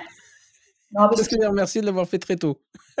en fait, j'étais très, très, euh, disons, c'était compliqué avec le confinement, avec le Covid. Mais les deux mois de Covid, euh, c'était un cadeau pour moi. Mmh. J'étais, ça m'a permis de me poser, de, bien fixer mes objectifs, de bien réfléchir vraiment à, à, mon cabinet, comment je voulais que, que, que ça soit structuré, de, de, de, ma communication et tout. Donc c'était c'est un cadeau qu'on n'aura plus jamais parce que d'avoir ces deux mois pour se poser vraiment, de se focaliser sur autre chose. Alors, de, de se poser puis de ne pas avoir de contraintes extérieures qui nous gâchent le temps. En fait, c'est ça le. Et, et d'ailleurs, quand on écoute un petit peu les, les, témoignages de tous les gens qui ont, euh, qui ont scalé, qui sont passés à l'échelle, hein, parce que là, c'est vraiment le, le, cas, donc c'est un terme très, très mmh. business, mais qui vraiment qui ont monté d'un cran dans leur truc, tous disent ça s'est appuyé sur le, sur le Covid, ah euh, sur la période de Covid moi, le, période de la Covid, euh, confinement, 15 jours après, j'avais fait, j'avais pris règle à peu près le retard, euh, j'avais terminé le bouquin du GPIO, etc. Et là, je me dis, il faut faire quelque chose. On prend conscience que Jolsi peut accélérer. À ce moment-là, on a mis pied dedans. C'est là où je suis allé faire ma formation à l'EM Lyon. C'est là où on a commencé à s'inquiéter. voilà. Et là, euh, et de deux, de deux personnes, de deux salariés, on est passé à, à, 10 salariés en, en, un an. Donc, en fait, cette période-là, elle, elle restera dans l'histoire pour beaucoup de choses, mais dans l'aventure pour les l'aventure des entrepreneurs qui ont qui ont vraiment accéléré très vite, ça a été effectivement un, cadeau. On ne devrait pas le dire comme ça, mais c'est tout à fait le cas. Oui, tout à fait le cas.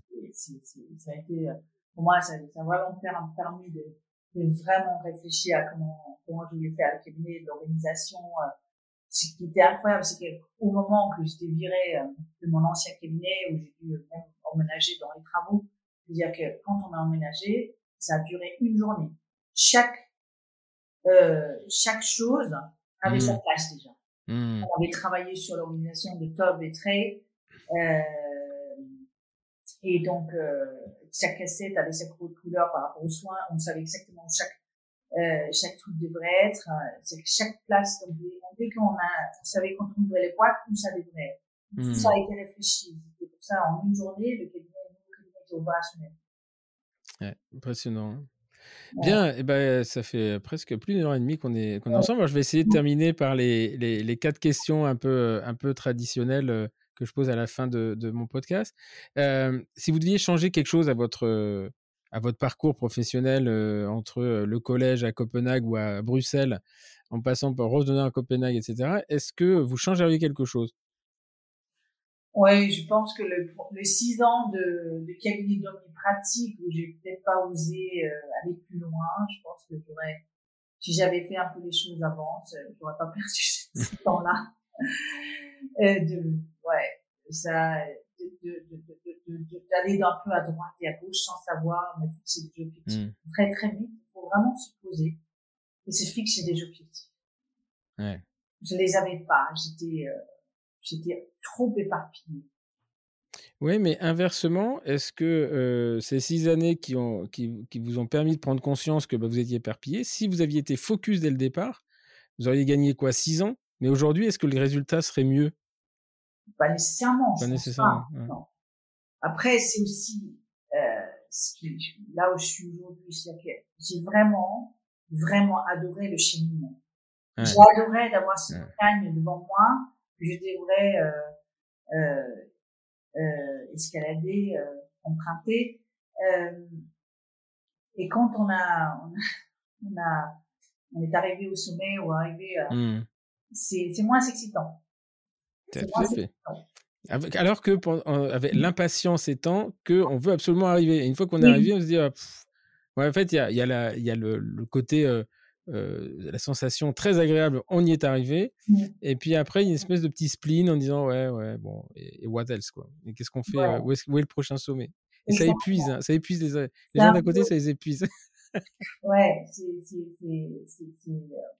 un peu désolant de dire ça. Je, je m'en veux un petit peu de le dire parce que je me dis voilà, c'est vraiment un gratifiant pour moi-même de se dire voilà, maintenant j'ai réussi en quelque sorte tout, tout ce que je tout ce que je voulais dans ma vie, d'avoir cette pratique dans, dans ces conditions d'excellence, d'excellence et, et, et, apporter euh, et, et, et, apporter cette, cette, qualité de soins dans, dans, dans ce cadre-là et, et, avoir cette pratique que j'ai aujourd'hui. Mais, mais, mais de se battre pour quelque chose, c'est mmh. très gratifiant. Mmh. Non, non, et puis il y a les hauts et les bas, en fait, les, les moments d'excitation, les moments de déprime. J'imagine quand vous cherchez l'appartement, le mec qui vous dit j'ai trouvé, c'est sûr, et qu'au dernier moment, il dit bah non, finalement, ils vendent pas. Enfin, je comprends euh, mmh. euh, ouais, c'est côtés hauts et bas. Mais je pense que la victoire, enfin, c'est pas une victoire, mais la sensation de, de satisfaction n'en est qu'améliorée à la fin. Putain, de, de, regarder, et, après, on oublie. oui, après, on oublie très très vite. Ouais. J'ai c'est ça, justement l'autre jour sur, sur la procuration de, de, de bonheur. Effectivement, mmh. quand il y a un, champion tennis qui, qui gagne, euh, évidemment, euh, sur le moment, et c'est cette sensation de, de, de bonheur ouais, vraiment important, mais après. Euh, ah bah après, il rattaque le tournoi et tout au premier tour, au premier tour, comme tout le monde. voilà, et après, voilà, on recommence à se. ouais. Il y a un autre cheminement qui doit se mettre en place pour avoir la même excitation. Euh, je pense, voilà. Euh, dans tout ce parcours qui est, riche, hein, en fait, parce que il, il, a, eu les, voyages, euh, l'Erasmus, les six ans, les deux cabinets. qu'est-ce qui, vous a le plus inspiré finalement, ou qui continue à vous inspirer dans tout ce parcours professionnel? Je pense que ça m'a, toujours inspiré d'apprendre euh, des autres, d'apprendre euh, toute de, de, de se dire qu'on peut toujours évoluer, toujours euh, s'améliorer. Et, et, et je pense que c'était surtout de développer une excellence dans, mmh. dans l'excellence de tout ce que je fais. Chaque, chaque étape d'un parcours patient, il faut avoir de l'excellence. C'est mmh. pas uniquement dans le soin. Ouais, ça c'est important. Ce que j'ai appris, ce que j'ai appris, c'est que oui, on est formé en étant dentiste. Mmh. On fait qu'une petite partie de finalement ce qu'on fait. Parce que mmh. finalement, on est chef d'entreprise, on est euh, relation, euh, euh, euh, on doit gérer nos employés, on doit gérer nos patients, on doit gérer tout le parcours, euh, on va s'assurer que notre cabinet est à la hauteur. Il y a tellement, tellement d'éléments dans, dans, dans, ce qu'on fait aujourd'hui qui, donc, on peut s'inspirer partout. Mmh. Quand, quand, quand, quand, je vois comment les différents, même une boîte qui n'a rien à voir avec l'enseignement, il gère euh, sa façon de, mmh. d'accueillir un, client, je m'inspire. Je m'inspire d'un, d'un, hôtel 5 étoiles. Mmh. Je m'inspire d'un accueil téléphonique agréable. Je m'inspire de, de, d'un commentaire d'un patient qui va me dire oui, mais ça aurait été mieux comme ça. Je, je réfléchis à chaque, chaque petit détail, je pense que ça compte. Ok. Euh, je suis assez euh, convaincu de, ça. On se focalise beaucoup sur l'acte technique, mais euh, voilà, les, cabinets aujourd'hui, il y a des, très très belles structures hein, qui se montent. Hein, effectivement, le Zénith, machin. Il y a Eve Laurent là, du côté de, de, chez Mickey là, qui, qui, a monté un cabinet magnifique. Enfin, on commence à, à, voir de très très belles structures. Alors, on les voyait souvent d'ailleurs en province et mmh. là, c'est maintenant c'est à Paris, parce que le problème de Paris, c'est le mètre carré quand même. Hein. c'est ça. Euh, qu'est-ce que vous... Euh, c'est aujourd'hui, le patient doit vivre une expérience, que ce soit dans le dentaire ou dans n'importe quel mmh. autre domaine on, on, est tous chercheurs des, on, on, cherche tous des expériences. Donc, le, le, le, le visite chez le dentiste pour aussi être une expérience et préférablement agréable. Hmm. Et ça commence. Ce qui est, un challenge. C'est un challenge. Donc, ça commence euh, même avant le rendez-vous. Hmm. Et, et, et, tout ce parcours doit être un parcours d'excellence de, de A à Z. Hmm. Même après, quand il a quitté le cabinet. D'ailleurs, c'est sur ça qu'il travaille le plus si on, on, prend les plus grosses boîtes de, c'est justement, ils travaillent sur, sur ça. Ouais, sur le retour, euh, le retour satisfaction et. Doit, doit être une expérience euh, dont, il, en garde un, souvenir agréable. Mm. Euh, Aujourd'hui, il y a de plus en plus de jeunes praticiens hein, qui, qui, nous, quand on est, quand on est sorti de la fac, on a le modèle classique, c'était je fais un remplacement, collaboration, je m'associe très vite et je me retrouve avec un cabinet, une assistante. Aujourd'hui, ils aspirent à autre chose. Ils aspirent plus à peut-être plus de tranquillité, certainement dans des centres. D'autres, très vite, s'identifient à l'endodontiste, parodontiste, pédodontiste. Bon. s'il y avait un jeune praticien là, qui sortait de la fac, qui vient vous voir et qui dit Moi, je veux vraiment faire comme vous, qu'est-ce, que, qu'est-ce que vous lui donneriez comme conseil pour se lancer? À partir de l'expérience que vous avez, vous, des échecs et des succès, qu'est-ce que vous lui diriez très vite pour éviter qu'il, qu'il perde du temps? Commencer à voilà, avoir la curiosité et commencer à, aller à droite à gauche pour apprendre. Donc c'est vraiment de d'être avide de, curiosité, de, de, de, ce qui m'a beaucoup appris justement de, partir à l'étranger, de partir aux États-Unis, de voir comment ça, se passe là-bas, euh, rencontrer différents praticiens, d'aller dans les différents cabinets, voir différentes formations, surtout à, l'étranger, de, de post-graduate euh, mmh. aux États-Unis est, excellent. Euh, et euh, est-ce que, vous, est que vous pensez qu'aujourd'hui, vraiment, aller faire un postgrad aux États-Unis en pédodontie, c'est euh, la, solution idéale pour se lancer très vite dans un exercice? Ou est-ce qu'il y a d'autres, est-ce qu'il y a d'autres formations aujourd'hui dispensées en France ou même en Europe, mais enfin en France, peut-être moins contraignant? le, le, DU et le CES euh, de pédo euh, en France. Ah, c'est pas, pas, le même niveau qu'un postgrad aux États-Unis, de toute façon, quand même, je pense. Ouais, je pense pas non plus. Le DU en situation confiante et excellent. Euh, J'étais très contente de, de, de ce début, j'ai beaucoup appris. Euh, après, je suis sûre peut-être que les autres formations commencent à évoluer. Euh, mmh. euh, après, euh, je, pense qu'il y, a, tous les parcours se valent tant qu'on est curieux et qu'on s'intéresse à beaucoup de choses. Euh, Aujourd'hui, l'information est facile à, à obtenir. Mmh. C'est pas comme avant, il fallait lire des livres. Donc je pense qu'aujourd'hui, un jeune praticien, il, pourra facilement euh, apprendre. Mais, mais ce que j'ai malheureusement que je, je, j'observe, c'est que je, quand même pas mal de jeunes dentistes venir me voir, me contacter, et, et, et ce que j'observe, c'est qu'ils ne sont pas du tout la même curiosité ni euh, ni la même. Euh, euh, ils n'ont pas la même niaque. Parce que, Ils ont peur. Ils ont peur de la peur qui fait peur.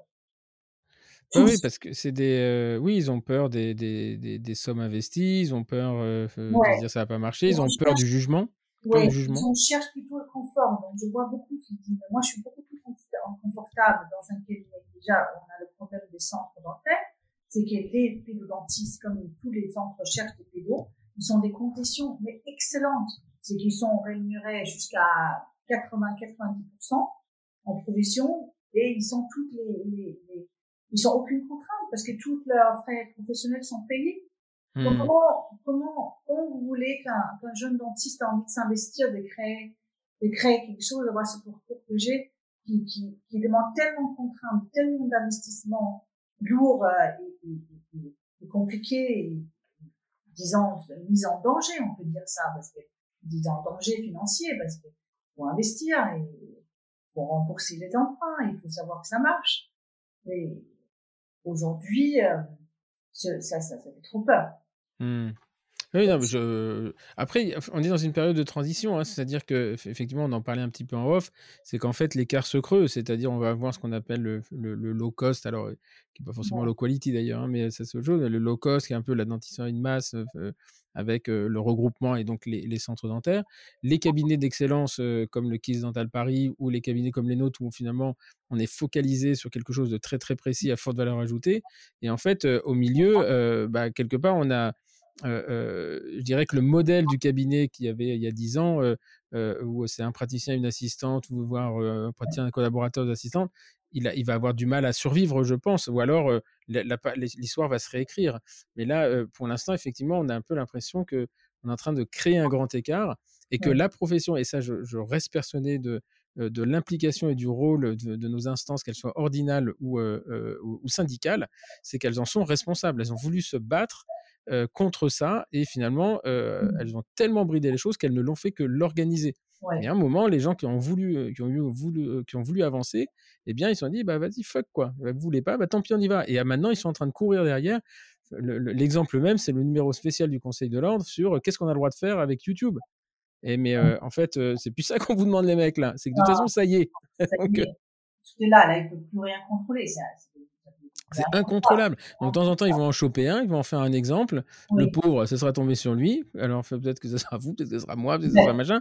Mais c'est insupportable, en fait. C'est insupportable.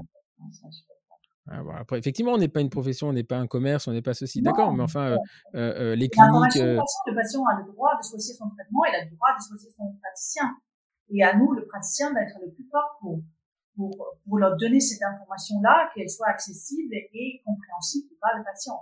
Et ça, c'est un droit. Et ça Moi, je sais que sur le. De l'ordre, le... dicter ce qu'on peut dire et ce qu'on peut pas dire. Ça veut dire que, bon, c'est de la censure. Euh, si c'est comme ça. Donc, euh... Oui. Mais après, c'est, c'est, euh, il y a un truc qui est très marrant, c'est que les, les gens, euh, maintenant, nous en province, pour avoir des consultations, c'est à 4, 6, 8 mois. Enfin, c'est quelque chose de très compliqué. Donc, on a, nous, avait décidé de, de développer l'information sur le site internet pour que les gens sachent, sachent parce que nous, on avait souvent des patients, ils disent mais qu'est-ce que je fais là, quoi? On m'a envoyé chez vous, on le voyait 6 mois après, et voilà. Bon. Et donc, le, le, le, cabinet, on a fait des vidéos. Alors, je sais pas si on a le droit ou on n'a pas le droit, mais il y a un moment, la satisfaction client patient de ce truc-là, de ces vidéos, me dit mais moi j'ai compris pourquoi j'étais là. Alors il y en a probablement qui ont annulé leur rendez-vous en disant bah, je veux pas y aller, mais parce qu'on avait le droit de dire aussi voilà ce qu'on va vous faire. ça va vous coûter de l'argent parce qu'il n'y a pas de remboursement à 100%. Et voilà, et ça fait partie de l'information plutôt que de déplacer quelqu'un qui vient et puis qui découvre et que finalement on lui a agité quelque chose sous le nez donc, qui ne qui, veut pas prendre. Donc je ne suis, pas en colère, mais ce que je veux dire, c'est que tout ce qui se fait tout ce qui se fait aujourd'hui, tout ce qui arrive aujourd'hui était écrit en fait. Et les gens n'ont pas voulu le voir. J'ai un copain un jour qui me disait, tu sais, quand tu vas dans le mur, tu as beau tourner la tête pour pas le voir, tu vas dans le mur. Et mmh. voilà, on y est. Ouais, c'est sûr. Oh, sur, soit on suit ce, ce, soit on suit ça, on est, on est sur la vague, on surfe la vague, on se dit, voilà, on, on donne l'information qui, qui, est vraiment recherchée par nos patients, ou soit on reste dans son coin et là, on va, on va, on va mourir à, mmh. ah non, c'est sûr. Parce que mmh les patients, ils cherchent, ils veulent de l'information, ils veulent être informés. Ils ont le droit d'être Ils ont besoin. Combien, de fois, combien de fois les, les gens nous disent, euh, le patient nous dit, ah, je savais pas ce que c'était, je suis allé sur, je suis allé sur Internet. Bah, moi, à la limite, je préfère leur délivrer du, du contenu plutôt que les gens aillent chercher n'importe quoi sur Internet. Quoi, exactement. Moi, ils ont, ils ont quelque chose qui est, qui, qui, est cadré. Hein. Euh... Ouais, c'est sûr. Donc, euh, donc j'espère que, j'espère que, pourtant, hein, les, les jeunes d'aujourd'hui, ils sont formés à tout ça. Donc, je pense mm. qu'il n'y aura aucun problème, mais il faut, mais il faut se donner du travail. C'est pas que la pratique dentaire, c'est tout ce qui va autour. Et, et, et, euh, et ça, ça, aujourd'hui, je pense que la formation dentaire, elle est un peu stagnée. Il s'agit aujourd'hui, la formation de, chirurgien dentiste, elle doit évoluer. Elle doit pas juste comprendre tout ce qui concerne les soins dentaires, elle doit aussi comprendre une partie de euh, gestion d'entreprise, euh, euh, communication et une partie juridique. Parce que tout mmh. ça, c'est des choses dont on est confronté tous les jours et, et, on on a, on a rien appris, on n'a rien appris pendant nos études. Tout ça, j'ai pu apprendre. C'est sûr. Mmh. Et d'ailleurs, c'est aussi des formations que j'ai faites par la suite. Ok. Et euh, je pense que ça, c'est vraiment un conseil que je peux donner aux jeunes dentistes, c'est former à ça.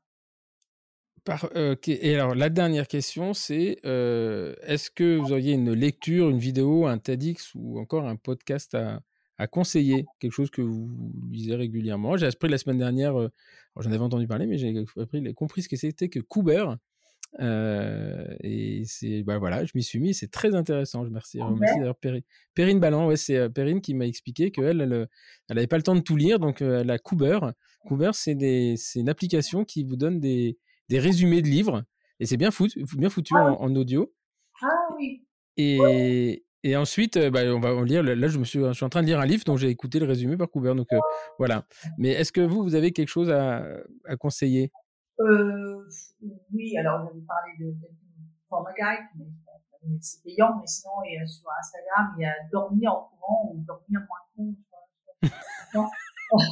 qui, qui donne les, qui donne les, les nouvelles sur Instagram, c'est pas mal, ça donne vraiment des, des informations précises pour donner du, du, sujet à parler avec ses patients. Si on ne sait pas de quoi parler, bah, on a dormi au courant et ça donne des nouvelles, dernières nouvelles.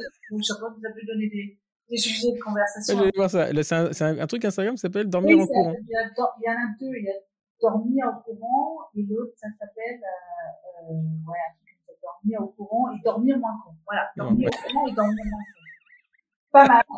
Patient. Si, je viens dans votre cabinet, je vois vous regarder votre téléphone, c'est vraiment vous faites chier avec le patient, vous savez pas quoi lui dire. oui. Donc, il y a des, euh, donc, euh, pour donner des dernières nouvelles, dormir au courant, c'est euh, justement euh, que le ministre de l'Intérieur a demandé au préfet d'Ixelles euh, qu'on a autorisé les burkinis dans les piscines municipales à Grenoble. À Grenoble, voilà. Bah, voilà. Donc, ça peut donner le sujet. Je dormirai moins con alors. Je dormirai moins con, je le saurai. Si on a une, une équipe multi-ethnique, comme on peut avoir dans nos cabinets, on peut demander à ses assistants s'ils ont le temps de mettre le burkini pour aller se. Dans voilà, pour aller, pour aller se laver les dents, pour pas en mettre partout. Ça, c'est toujours agréable d'avoir des sujets en dehors de, temps et des patients, euh, voilà. Après, il y a aussi euh, bah, Brut, j'aime beaucoup Brut, euh, c'est très intéressant. Comment? Brut. Est-ce que vous connaissez Brut?